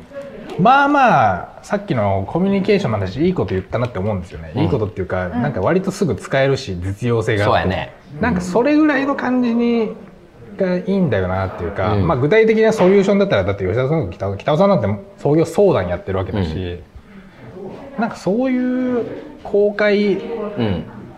相談まあ事前になんかコメントとかでもらったやつに答えるでもいいんですけど、うん。なんかそういうのでてなんか徹底的にそのコメントしてくれた人の背中をちょっと支えてあげるような会をずっとやっていくとかがいやいいと思ういいと思う。一番まあコミュニティ感も出るし、めっちゃいい。俺それ高校生とか中学生とかとやりたいな、なんかあーこいいかも。う自分がこう経てきたうんうん。ね道の中でその彼らの今彼女たちの悩みとかさ思っていることとかなんかこうモヤモヤしてることみたいなところにさあのなんか対話して答えられるものがあるとするならば、まあ、これより勝る社会貢献はない気がするし、そういうのやりたいんよね。究極のコミュニケーション番組ですね。いやほんとほんと。なんか ジョインしてほしいねどんどんね。もうだからもうちょっとコミュニケーションっぽい感じっていうかねコンテンツっていうよりも、うん。の方がなんかいいね。合ってるかなっていう感じするんですけどね。そうそのためにはチャンネル登録者数がうん。1000超えて。いやまあ別これ1000超えたとこで 数百回だと多分そうね。は500円とかにしかならないです多分そう。月。いや お金お金じゃないのよ。お金じゃないのよ、まあまあ。うん、お金じゃないのよ。まあ再生回数でもないからね。まあね。実際ね。そうんじゃあ再生回数。花が届くかってことですよね。花 が届くかどうかってこと、な配信者っていうのは花が届くかどうかってうん、こと花が届くかどうか、うん。だってもう、はい。いや本当に見てますってめちゃくちゃ言われるからね普通に、えー。郵便局行った時俺言われたもんこの前。郵便局長から。えすごい。月曜見てますみたいな、なんかさあありがとうございますみたいなさ。いやそれってやっぱすごいなんかこうねちゃんとそれを見てくれてる人がいてこうやってコメントくれる人がおってさ。今度はなんかオカリンが言いたいことっていうのは例えば田原さんがなんかこういうことを勇気持ってやりたいなと思ってるんだけどなかなかこう前に踏み出せないことを例えばくれたらそれに対して行きましょうよっていうスクラム組んで翌週にはいややりましたみたいな感じが生まれ生み出されていくってことよね。そう。で別にそれがなんかものすごいそういうなんかプロジェクトっていうか、うん。経済的なことじゃなくても、それこそさっきの僕の、うん。まあ、僕は結構自信あるんですよ。さっきのコミュニケーション、フォーム作れっていうのは自信あって、あれ聞いたおかげで、うんなんか苦手な異業種交流会ちょっと頑張れましたみたいなことでもすごいいいと思うんですよね。あーなるほど。でもそういうのの積み重ねっていうか、なんで。そうね。ままず俺がちょっと異業種交流会苦手なのを克服させてほしいね。あの名刺交換会とかもうどうもダメなんよあーまあ僕もああいうのね嫌だ。どう も苦手なんよねああいう。僕は嫌なんで、ああ、すみません、名刺ないんで、フェイスブックかってたらみたいなんで、ごまかしてます。まあ。さっきのその就活うつになってるとかも、でそのね、世代によっていろいろあるじゃないですか。いやいや全然聞いてあげるよ、本当にね。ね、大事大事っつうか。でそういうふうに、ん。それこそ宮台さんが言ってたのか誰が言ったか忘れたけど結局そういう質問とか疑問がなんて、うん。みんな持ってるわけですよ。ね嫌な嫌なこととか、うん。困ったなとか、うん。それをこういう誰でも参照可能な形で投げて、みんなであだこうだ言うことによって疑似的に、うん。直接の質問じゃないんだけど、ん。それを見てる人も、うん。それを取り入れたりすることができるから、なんか悩みってどんどん言ってくべきだなとか思うんですよ、いやそれは絶対そう。よ、ねうん絶対にそう。んそうう。なんかあたかさんの本読んどったらなんかあるいなんか物事イシューに対して10分以上考えたらもう考えるのやめた方がいいって言ったね。ええうん。なるほど。ビジネスにおいてはね、あうん。なそれはもう悩みのモードに入ってるから、うん。答えを出していくもんやけど悩みに入っていくともう袋小路に入っていくからね、そうですね。まあでもねそういうこうなんかちょっとしたモヤモヤみたいなのをみんなでそれが全然小さいことからね大きいことまでね共感共有していって、うん、行くっていうのはいいね。まあそ101回目からね少しトライしてみましょうよじゃあ。ああいいですね。そういうのにね。なんか。まあ北尾さんおらんけ締めようか俺が。そうですね、うん。はい。お願いお願いします。呼びますか？いやいいいいもう。このまま終わっていく。このまま。今日終わりますよ。アートしていきます。い。や、本当に皆さんたくさんのコメントいただきまして今日はありがとうございます。お花までいただきました。本当にね。ありがとうございます。はありがとうございます。あのコロナ禍から始まった番組でまあ2年今半2年7ヶ月かな続けてますけどもまあこれ来年以降もねなんか第8波9波10波とか続きそうですから、あの当面は続けていきたいなと思ってますので皆さんぜひえー毎週月曜日やると言いながらなかなかやんないですけども、あの今年は終わりかなこれで。そうです。まあ良いお年を。あいよいよ年をかな多分。まあ気が向いたらもう一回やるかなっていうぐらいかな、うん。まあ、やるなら26かなぐらいはいの感じで、まあ、緩くやっていきますんで皆さんぜひあのまた Facebook で僕らを見つけた時はですね、あの見ていただいてコメントどしどしいただければなと思っております。はい、ということで、えー皆さんに支えられての100回ということですので、えーありがとうで終わりたいと思います。皆さん本当にありがとうございました。ありがとうございますお疲れ様です。これからも